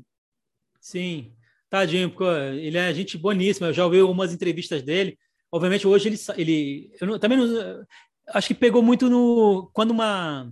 É meme, né? Meme antes do meme, quando pega. Às vezes a pessoa nem, nem viu a novela, mas já fica com essa. O personagem. É, é, criou, ele mesmo criou, fala, ele fala, eu saí é. da passarela, caí ali com aquela oportunidade. e, eu, Exato. Não é bem essa expressão, mas ele fala assim: eu não estava pronto. E não estava é. mesmo, coitado. Né? É, é, é, é, exatamente. Isso é uma coisa interessante, até porque muita gente pergunta assim. Vou fazer uma comparação com o meu trabalho. Assim, meu primeiro livro em 2013 era meu primeiro livro no mercado editorial. Então, de certa forma, eu não estava pronto no sentido que eu não entendia direito como funcionava o mercado, eu não sabia direito como é que era um livro físico. Eu sabia por, por lei, como leitor, mas como autor, como é que se organiza um livro. Aí as pessoas me perguntam, você mudaria alguma coisa do teu primeiro livro? Eu falei, eu mudaria tudo, mas ao mesmo tempo não mudaria nada, porque aquele ali sou eu, é o máximo que eu consegui dar em 2013. É, é uma versão gráfica do que eu consegui sentir e traduzir em sentimentos o meu meu momento até 2013. Então, eu não poderia, eu, eu mudaria tudo no sentido que hoje eu faria desenhos muito mais caprichados, versos mais sólidos, com uma, com uma outra linguagem, mas ao mesmo tempo eu não teria aquela aquele espontâneo de 2013, que é isso. Então eu mudaria tudo, ao mesmo tempo não mudaria nada. Eu, eu, eu vou fazer uma, vou me atrever, Pedro, a fazer uma comparação estapafúrdia, mas pelo menos na minha cabeça agora aqui está fazendo muito sentido. O seu livro, o seu primeiro livro escrito, ele é igual o pai que a pessoa que dá pitaco na criação do filho dos outros. Enquanto você não tem os teus, você nunca vai saber como é. Então é aquele Exato. negócio. Você é um, um, me parece um quanto mais consumidor de livros. E quando você tem o teu, é completamente diferente de você pensar sobre a obra do outro, o que você teria escrito, pensar no sentimento do autor naquele, naquele momento de botar para fora aquilo. E quando vem o teu, aí você compreende. E por mais que você tente é, é, devagar sobre isso, é, o teu segundo filho é diferente, que é o segundo livro, e por aí vai. É, é, é muito aquela chance que nós temos ali. E tem um negócio que eu vejo muito. É, eu, eu quando comecei, eu voltei a escrever crônicas 2015. eu boto lá no Facebook, mas é nada com, com nenhum propósito, assim, de botar para fora, fica lá, meia dúzia de gente gosta, dá pitaco. E eu comecei a arrumar uma treta, porque eu tentava fazer a pessoa ver ou entender o negócio do meu ponto de vista. E aí, Pedro, é outra história que, que dá para comparar filhos. Você pode ter os princípios mais austeros, os valores mais, mais firmes, sólidos, alinhados com essa sociedade da moral e dos bons costumes. Os, os nossos filhos vão acabar escolhendo o caminho deles, assim como o sentido das palavras que você coloca nos teus livros, nos guardanapos, em tudo que você faz. Vai encontrar no solo fértil dos humanos uma outra coisa que você vai olhar, mas eu não quis dizer isso aí nunca. E a pessoa entendeu daquele jeito, compreende? Então, é, é, é uma comparação tanto doida, mas é como se a, que a palavra que sai de você com um sentido, com um sentimento, ela encontrasse um comportamento como se for um filho no solo fértil da cabeça de outras de outras pessoas. Isso é magnífico, isso é, isso é sensacional. E aí vem uma pergunta minha: se alguma vez teve um embate público ou não, ou menos interno, assim, de puxa, a pessoa entendeu um negócio lá que eu não queria dizer aquilo de jeito nenhum e ela entendeu daquele jeito e te deu alguma agonia, alguma angústia, alguma coisa, alguma vontade assim de ir lá, peraí, eu vou desfazer isso aqui, vou escrever de outro jeito para ver se ela interpreta do, do jeito que eu acho correto. Caramba, deixa eu ver. Agora vou, deixa eu tentar lembrar. Eu acho que eu me, eu acho que não, porque se tivesse alguma coisa nesse nesse desse embate eu teria lembrado, mas não, assim, obviamente tem muita gente que cada um interpreta de um jeito, na verdade. É, e, e, não que... dá tempo também de você se ater, eu imagino, a tantas interpretações assim. Mas assim, tem às que... vezes o que acontece é que às vezes aconteceu tem uma semana uma uma seguidora perguntou, eu não entendi. E eu gosto quando as pessoas perguntam, eu não entendi. E aí eu fiz uma resposta grande lá, depois eu te, eu te mostro, que eu falo é, olha, eu vou te explicar, mas não para que você entenda, é para te mostrar que existem outros várias possibilidades legal, de caminhos assim. Uhum. E, e tá tudo bem você não entender também, porque às vezes não, às vezes não, não dá para entender, não tem entendimento e, e, a, e a pessoa também não, não quer entender, mas eu gostei porque ela é isso assim, acho que o primeiro sinal de, de uma pessoa que se interessa por você é, é querer te entender. O que está acontecendo? O que, que é isso? Então, quando a, pergunta, a pessoa tem uma dúvida, eu tenho o maior prazer em responder. E eu respondo sempre quando a pessoa pergunta, ah, não entendi isso aqui. Aí eu falo, não, mas tá, tá certo você pensar assim, mas também tem, eu pensei nisso, nisso, nisso, mas tem gente que pensa isso, isso, isso. Então é. Nossa, pareceu até a explicação do Chaves. Isso, isso, isso. Né? mas, mas é... é... a mesma coisa do tal, tal e tal. Tá, tá é, é, é. Enfim, é, então nunca tive um embate. Também, raramente tem um hater que aparece para xingar nem nada. Eu acho que também não tem muito porquê fazer isso na, na, minha página. Eu não é um trabalho autoral de poesia. Às vezes eu me posiciono, claro. Acho que to, é uma, são várias formas de se posicionar, mas nunca teve um estresse de o que pode acontecer é a pessoa não, não, deixar de seguir. É uma coisa tão simples, né? Deixar de seguir. É, então, não, às vezes tem algumas críticas também. Tem um, tem um professor, quer dizer, um doutor, é, Amador é, Ribeiro Neto ele fez uma. E eu, eu, vou, eu vou falar de uma crítica, mas é um elogio que vou falar o crítico, né? Ele pegou meu primeiro livro, ele tem uma poesia chamada. um blog, crônica chamado Augusta Poesia, que é onde ele fala sobre poesias contemporâneas. E, pô, muito bacana o, o blog, site dele. E aí ele, ele foi. Não gostou do meu, meu primeiro livro e, e, e fez, umas, fez umas coisas que, que fazem muito sentido eu lendo como pessoa de fora, não como autor. Pô, eu adorei, tanto que eu elogiei, pô, obrigado, mas não era isso, nananana. Mas, assim, resumindo, ele detonou meu livro, mas eu consegui ter uma, um diálogo com ele. Tanto que a gente, ele respondeu, pô, parabéns pela postura. É, geralmente, quando eu falo mal de um livro, as pessoas me xingam, me, me, me detonam, mas o cara é um acho que ele é pós-doutor em literatura.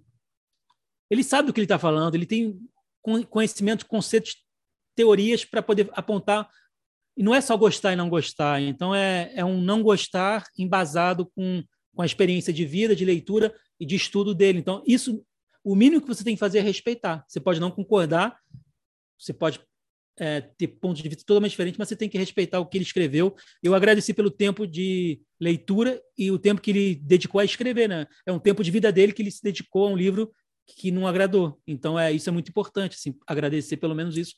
E é isso, ele me mandou o livro dele autografado depois. Então é eu acho que é isso. Assim, a gente é, a gente não vai agradar todo mundo, a gente não e não é o propósito, não é esse.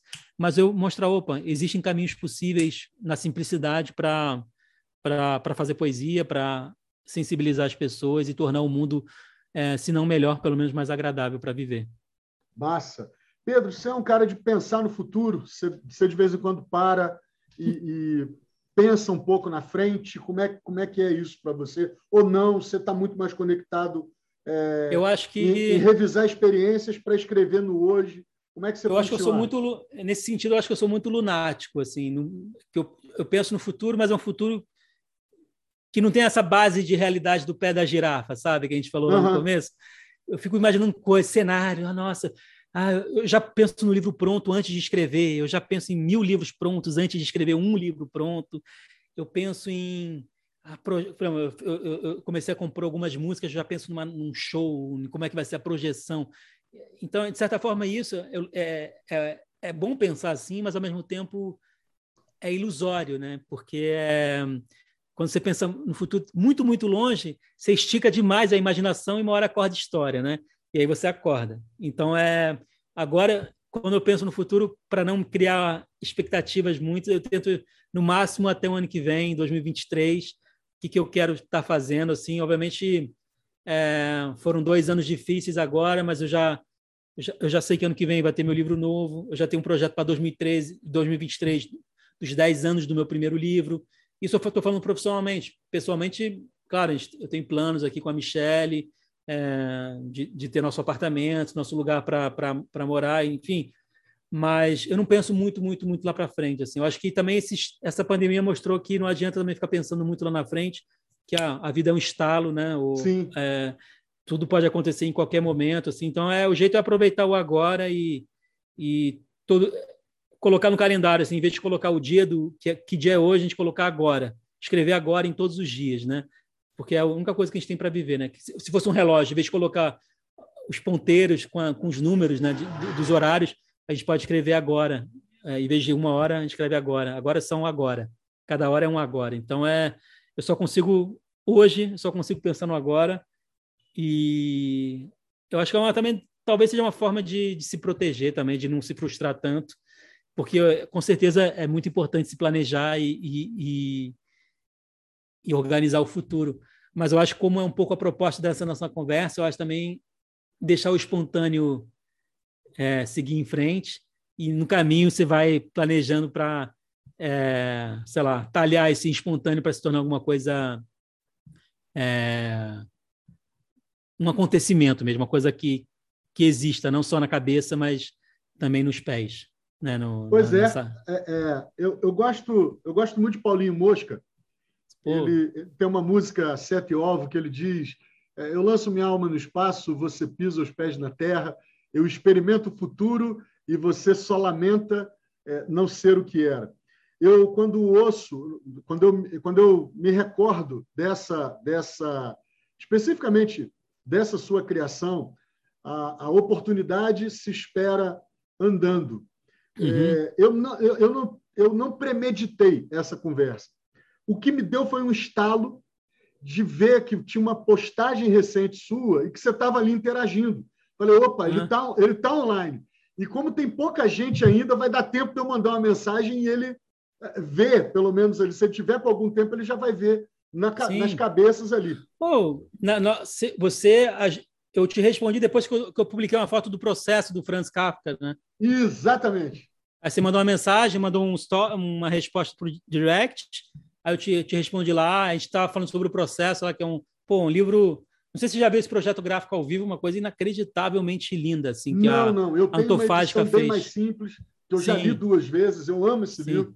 É, Cara, é... essa edição, essa editora que é, tem, deve ter uns três, dois, três anos, ou mais, um pouquinho mais, mas só, eles só publicam clássicos e fazem projetos gráficos incríveis. É antofágica, eu recomendo muito. assim. Eu vou, eu vou procurar. Eu, vou, eu já deixei salvo lá para procurar, porque eu falei, esse é um livro daqueles que. Ele, eu não tenho tantas estantes, é, mas eu tenho algumas que estão lá, os livros que marcam minha vida, o processo está lá, junto com vários do Júlio Verne, Mário Quintana, oh. que é o meu poeta favorito. Oh, é, você está entre os dez, tá? mas o Mário Quintana é o, Não, que isso, tipo cara. Assim, nem, é, nem, nem posso estar nessa fez, lista, não. Minha, não, aqui, minha filha fez uma piada uma vez, que ela, ela falou assim, papai, você viu que é, os livros da J.K. Rowling estão em segundo depois da Bíblia? Aí eu, filha, sério, sério. E, papai, então é o seguinte, é Jesus, a galera dele lá e a J.K. Você já sacou? Falei, e Harry filha, Potter. ela estava assim, com, sei lá, 12 para 13 anos e tal e, e super interessado em literatura fantástica, foi consumiu Harry Potter, depois emendou para outros que eu agora já não, não, não me recordo qual a, qual a série. Cara, Mas, Pedro... assim, só, só porque você falou de J.K., isso é bacana de, de, de motivação, porque ela escreveu Harry Potter quando ela estava no pior momento da vida dela, assim, financeiro, afetivo, ela tava, tinha acabado de se separar, ela escrevia enquanto ela esperava o filho que estava indo para a escola, numa cafeteria, ela escrevia. E eu acho que é o livro mais vendido. É, acho que ela, eu acho que ela é a segunda mulher mais rica da Inglaterra, se bobear. Não sei se ela Caraca, acima da Adele. Não sabia dessa história, não. É, são os livros mais vendidos do mundo, assim. Então é, é um fenômeno e o que é bacana é que ela incentivou outros jovens a, ler, a procurarem outros livros, sabe? Então, quando um fenômeno desse aparece, acaba reverberando em toda a cadeia de literatura, do mundo literário. Isso é lindo demais. É bacana. Mas eu nunca, eu nunca, li, eu nunca li Harry Potter, tá? É... Não, não, eu, eu, eu também não. Eu li O Senhor dos Anéis todos, tal. É, mas o, o, Harry Potter, eu vi todos os filmes mais de uma vez com a minha filha. E, assim, a, a segunda vez eu achei muito bonito, porque ela dava pausa e comentava: Papai, no livro é assim, assim, assim, assado. Pô, é no livro tem um detalhe que não está mostrando. Eu achei bonitinho demais, cara. É maravilhoso. Não por ser só minha filha, claro, mas pelo grau de atenção e, e, e dessa dimensão dela entender que numa obra eh, cinematográfica não cabe todo o detalhamento, ou o diretor, roteirista, enfim, acaba tendo uma interpretação da obra que não vai corresponder ao que de fato foi, foi escrito. Aliás, o Peter Jackson fez muito isso no, no nos filmes do, do, do Senhor dos Anéis e os outros é, é, baseados na obra do Tolkien. Pedro, meu querido, eu quero, eu quero te perguntar aqui uma, uma coisa. É, 27 agora de novembro é a primeira oficial, a, a primeira online oficina criativa de escrita Sim. que você faz. Para quem vai ouvir a gente depois do dia 27, o Eu Me Chamo Antônio, lá na bio do Instagram, tem um link tri, seu boca aberta. É só você clicar lá que abre uma página que mostra tudo o que, que o Pedro está fazendo e está disponibilizando nas redes. Desde parceria com empresa, produtos que você pode comprar para presentear pessoas com a obra dele. Essas placas são sensacionais, esses quadrinhos, eles são sensacionais. Tem uh, uh, links para que você adquira os livros, porque ele falou muito do primeiro livro, mas tem outras obras já são três, né? Sim, são três livros, é. São três livros já é, é, prontos e você tem lá a possibilidade de fazer aquisição direta do livro. Tem o blog dele para quem curte texto mais longo, mais elaborado, também está lá. E essa newsletter, se você não sabe, boca aberta, o que é uma newsletter, é um negócio que você bota o seu e-mail fica inscrito e ele te manda um conteúdo exclusivo. É, e é, e é, e é gratuito, é gratuito, gratuito. Gratuito, grátis, 0800, é, que você recebe por e-mail e é como se você pudesse acompanhar o nascimento de um livro. Ele vai colocar lá coisas em discussão que você pode interagir e quem sabe alguma coisa que você diga vai parar no livro. Isso é maravilhoso, maravilhoso. É, Pedro, falei aqui, arroba eu me chamo Antônio no Instagram. O que mais que tem? Agora, é, vamos dar uma pausa aqui para você vender o seu peixe. Bota a sua azeitona da empada para fora, meu filho.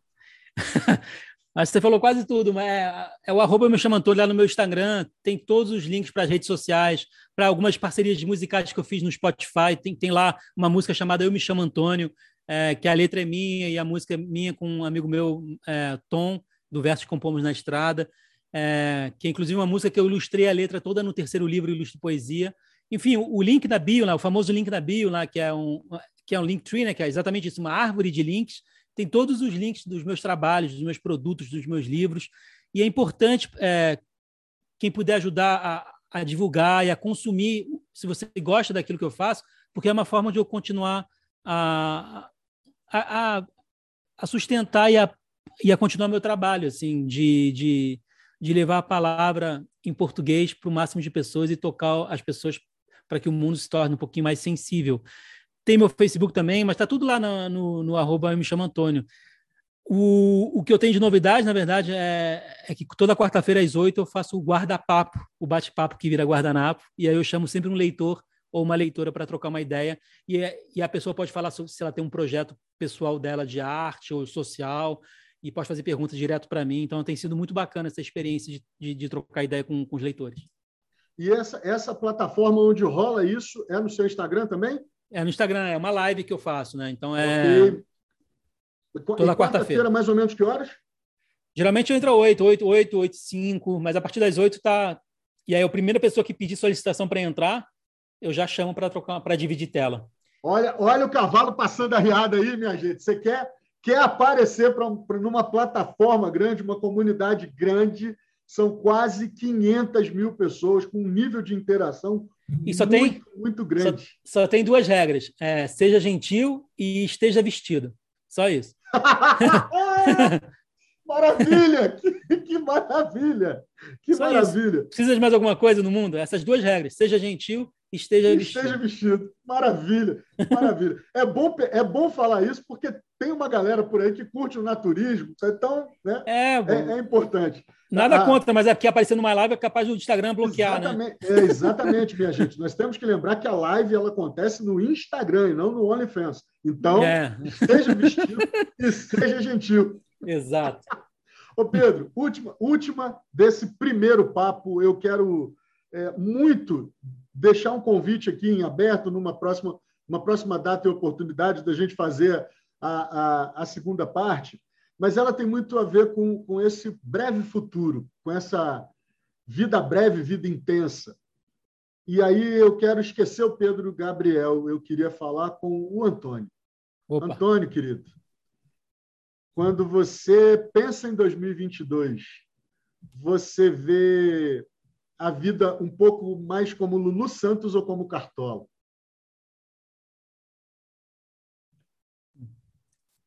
Me permita. Sim. Lulu Santos é, vê um novo começo de era, de gente, ah. vi, de gente viva, elegante e sincera. Eu estava tentando em qual música dos dois, porque dependendo da música pode ser um ou outro também. Pois é. Cartola, ele, ele diz que a vida é um moinho. Pô. Então, assim, na cabeça do poeta, do Antônio, 2022 vai moer ou 2022 ela tem possibilidade da vida ser mais repleta de toda satisfação que se tem direito? Eu acho que vai eu acho que vai ser dividido, vai começar um pouco moído, vai terminar até moído, dependendo do resultado, porque ano que vem tem eleições, mas vai preparar um campo para uma coisa muito boa que vai, que vai surgir. Eu tenho certeza que as coisas vão melhorar, mas eu acho puxando para o lado do Antônio, né, mais, mais lírico, assim, é uma música que o Cartola interpreta, mas não é dele, é uma música do Candeia. Eu acho que vai ser um ano de eu preciso me encontrar, deixe-me ir, preciso andar, vou por aí a procurar, sorrir para não chorar. Eu vou ficar com essa música é, Preciso Me Encontrar, que é uma letra do Candeia, uma música do Candeia que imortalizada pela voz do Cartola. Então é, pô, você citou o Cartola, acho que é o meu artista preferido, cara. Que bom que você puxou ele no final da conversa e que pergunta é interessante, me fez parar para pensar, mas eu acho que vai ficar meio Lulu, meio Cartola, talvez Cartola Santos. Maravilha. Meu querido Pedro, eu tenho muito, muito, muito a te, te agradecer. Para quem está ouvindo a gente aleatoriamente a partir da comunidade é, é, do Eu Me Chamo Antônio, o meu humilde Instagram é o arroba soumarcelo.carvalho. Eu, Sim. Pedro, eu quero te agradecer muitíssimo por esse tempo, por essa troca. Eu espero que você que tem ouvido a gente tenha sido tão positivamente é, é, atingido como eu. E eu quero finalizar com o poeta falando, para dar o tchau, para dar o recado, para deixar qualquer coisa que você queira e dar o seu até logo para a turma. Muito obrigado, Pedro. Obrigado de verdade. Oh, obrigado, Marcelo. Fiquei muito feliz em poder que a gente conseguiu se encontrar para conversar. Esse, esse bate-papo aconteceu justamente por causa do, das redes sociais, né? Então, a internet, a galera fica martelando, achando que, que só tem coisa ruim, coisa inútil. Pelo contrário, a tecnologia é, a modernidade, as atualizações são, são muito bacanas, são muito importantes é, para o contato humano, para a comunicação humana. Assim, se não fosse é, sempre tem um lado bom, um lado ruim, né? Eu, eu sempre procuro seguir o caminho do bem nas minhas redes sociais e aprender com, com a internet, com esse contato com os meus leitores e num desses leitores, você, Marcelo, apareceu e a gente conseguiu marcar essa conversa. Essa conversa vai, com certeza, a partir dessa conversa, outras pessoas vão me conhecer, outras pessoas vão te conhecer. E essa é a beleza dos encontros, né? mesmo virtuais, né? E é isso que eu faço. Assim, esses últimos dois anos fiquei distante do, do meu público, assim, das noites de autógrafo, das oficinas presenciais, mas ao mesmo tempo, aos poucos, eu fui me aproximando de outra forma, né? com contato é, pelas redes sociais ainda mais efetivo e afetivo, né? Então é é isso. O que eu, o que eu tenho para falar assim é que pô, foram dois anos muito complicados para o mundo. Aí não estou falando pessoalmente. Eu acho que o, todo mundo se foi impactado de alguma forma, minimamente ou dramaticamente, pelos últimos dois anos. Mas que daqui a um, daqui a um eu acho que a gente está dando um passo para uma para uma coisa boa, assim, acreditar que as coisas realmente vão ficar boas, seguir pessoas que são interessantes para você é importante, se, se, cercar de pessoas que te, que te motivam, é, buscar é, leituras, seja de poetas, seja de autores que a gente chama de autoajuda, e muita gente tem preconceito, mas é muitas vezes realmente ajudam muita gente. É, enfim, é, se cercar de gente do bem, de gente que te interesse, de gente que te motive, porque tem uma frase que não, não vou querer, não estou falando de religião aqui, mas que o Chico Xavier sempre deixava no teto em cima da cama dele. Isso também vai passar. E ele falava isso sempre a se lembrar antes de dormir, que, que as coisas boas vão passar, mas que as coisas ruins também passam. Então é para a gente aproveitar ao máximo os momentos bons e entender nos momentos ruins que são momentâneos, são momentos momentâneos. Então é claro que no saldo final da vida é sempre melhor ter, é, ter colecionado mais momentos melhores do que momentos ruins, mas a gente foram dois anos ruins. Eu, eu imagino que seja, tenha sido para muita gente, né? É, então é, é, isso. Assim, é, eu vou finalizar com um, um, verso que não é meu, mas que é uma, uma frase associada ao Chico Xavier, né? Isso também passa. E é, é isso. Isso também passa. Passou rápido esse papo aqui. Que pena mas eu espero que você tenha tempo em algum momento, paciência, etc., para a gente voltar a prosear. Foi bom demais. Querido Pô. Pedro, Deus te abençoe, te prospere. Manda um abraço meu para a Michele também, que esteve aqui na conversa conosco é, e faz parte do teu universo, das tuas inspirações. É, gente foi. linda, Pedro Gabriel, criador do Eu Me Chamo Antônio. Você acha ele no Instagram e a partir de lá, vários outros trabalhos maravilhosos. Da minha parte aqui, como é, se fala o, o anfitrião, eu quero lembrar, eu me chamo Antônio, quando ele diz oportunidade se espera andando. A vida ela é feita de movimento. Então, que você possa ser movimentado por essa sensibilidade de saber que, apesar da. Talvez os passos estejam pesados, mas são é esse andar pesado que vai te manter no movimento para você pegar o bonde da oportunidade que passa pela tua vida. Acho que foi isso que o Antônio quis dizer, entre tantas outras coisas, quando botou Marcelo, isso naquele guardanapo. Marcelo, só para complementar, não sei se é. Por favor. Se você coloca um título em cada episódio seu do podcast, mas é o nosso episódio pode ser oportunidade de se esperar andando, né? Tá feito. Porque a gente acabou tá falando feito. disso de vários níveis diferentes, não só Sim. sobre movimento, mas a gente falou sobre movimento de, do tempo que ficou parado, do Isso Também Passa. Então, teve uma, uma, uma, conexão aí que pode ser interessante como título também. Sim, é uma coisa que me remete, Pedro, à sua própria história. É, ela, ela, ela é um conjunto de movimentos de vida. O lugar onde você nasce, depois você vai morar em outro país e mora em outro país de novo, depois você abraça uma cidade é, é, como sendo sua, que é a do Rio, depois você agora está no movimento em São Paulo. São movimentos sabe? Há, há, uma, é, é, há uma, uma simbiose, uma conexão entre esse verso tão poderoso e, se você me permitir, com todo o respeito, mas ao mesmo tempo atrevimento, é uma representatividade muito forte do que é a sua própria vida.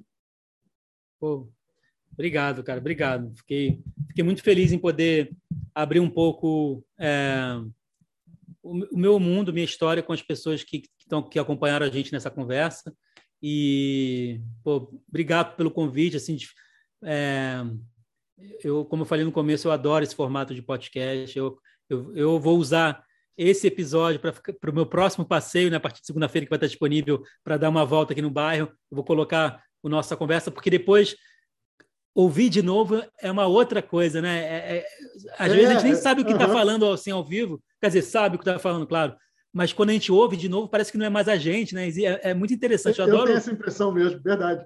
Opa, eu falei isso mesmo. Nossa, que, que bacana. Nossa, eu normalmente fico um pouco idiota, falou para caramba. É, não, mas é. Nesse... Outra coisa. Eu só. É. Não, eu também. Nossa, eu poderia ter respondido isso. Ah, não, mas eu, ah, eu tinha uma ideia aqui. Mas, enfim, é que nem a gente falou, o agora proporcionou isso para a gente. Então, o agora a gente quis dizer isso e isso foi dito agora. Então, é isso. Maravilha.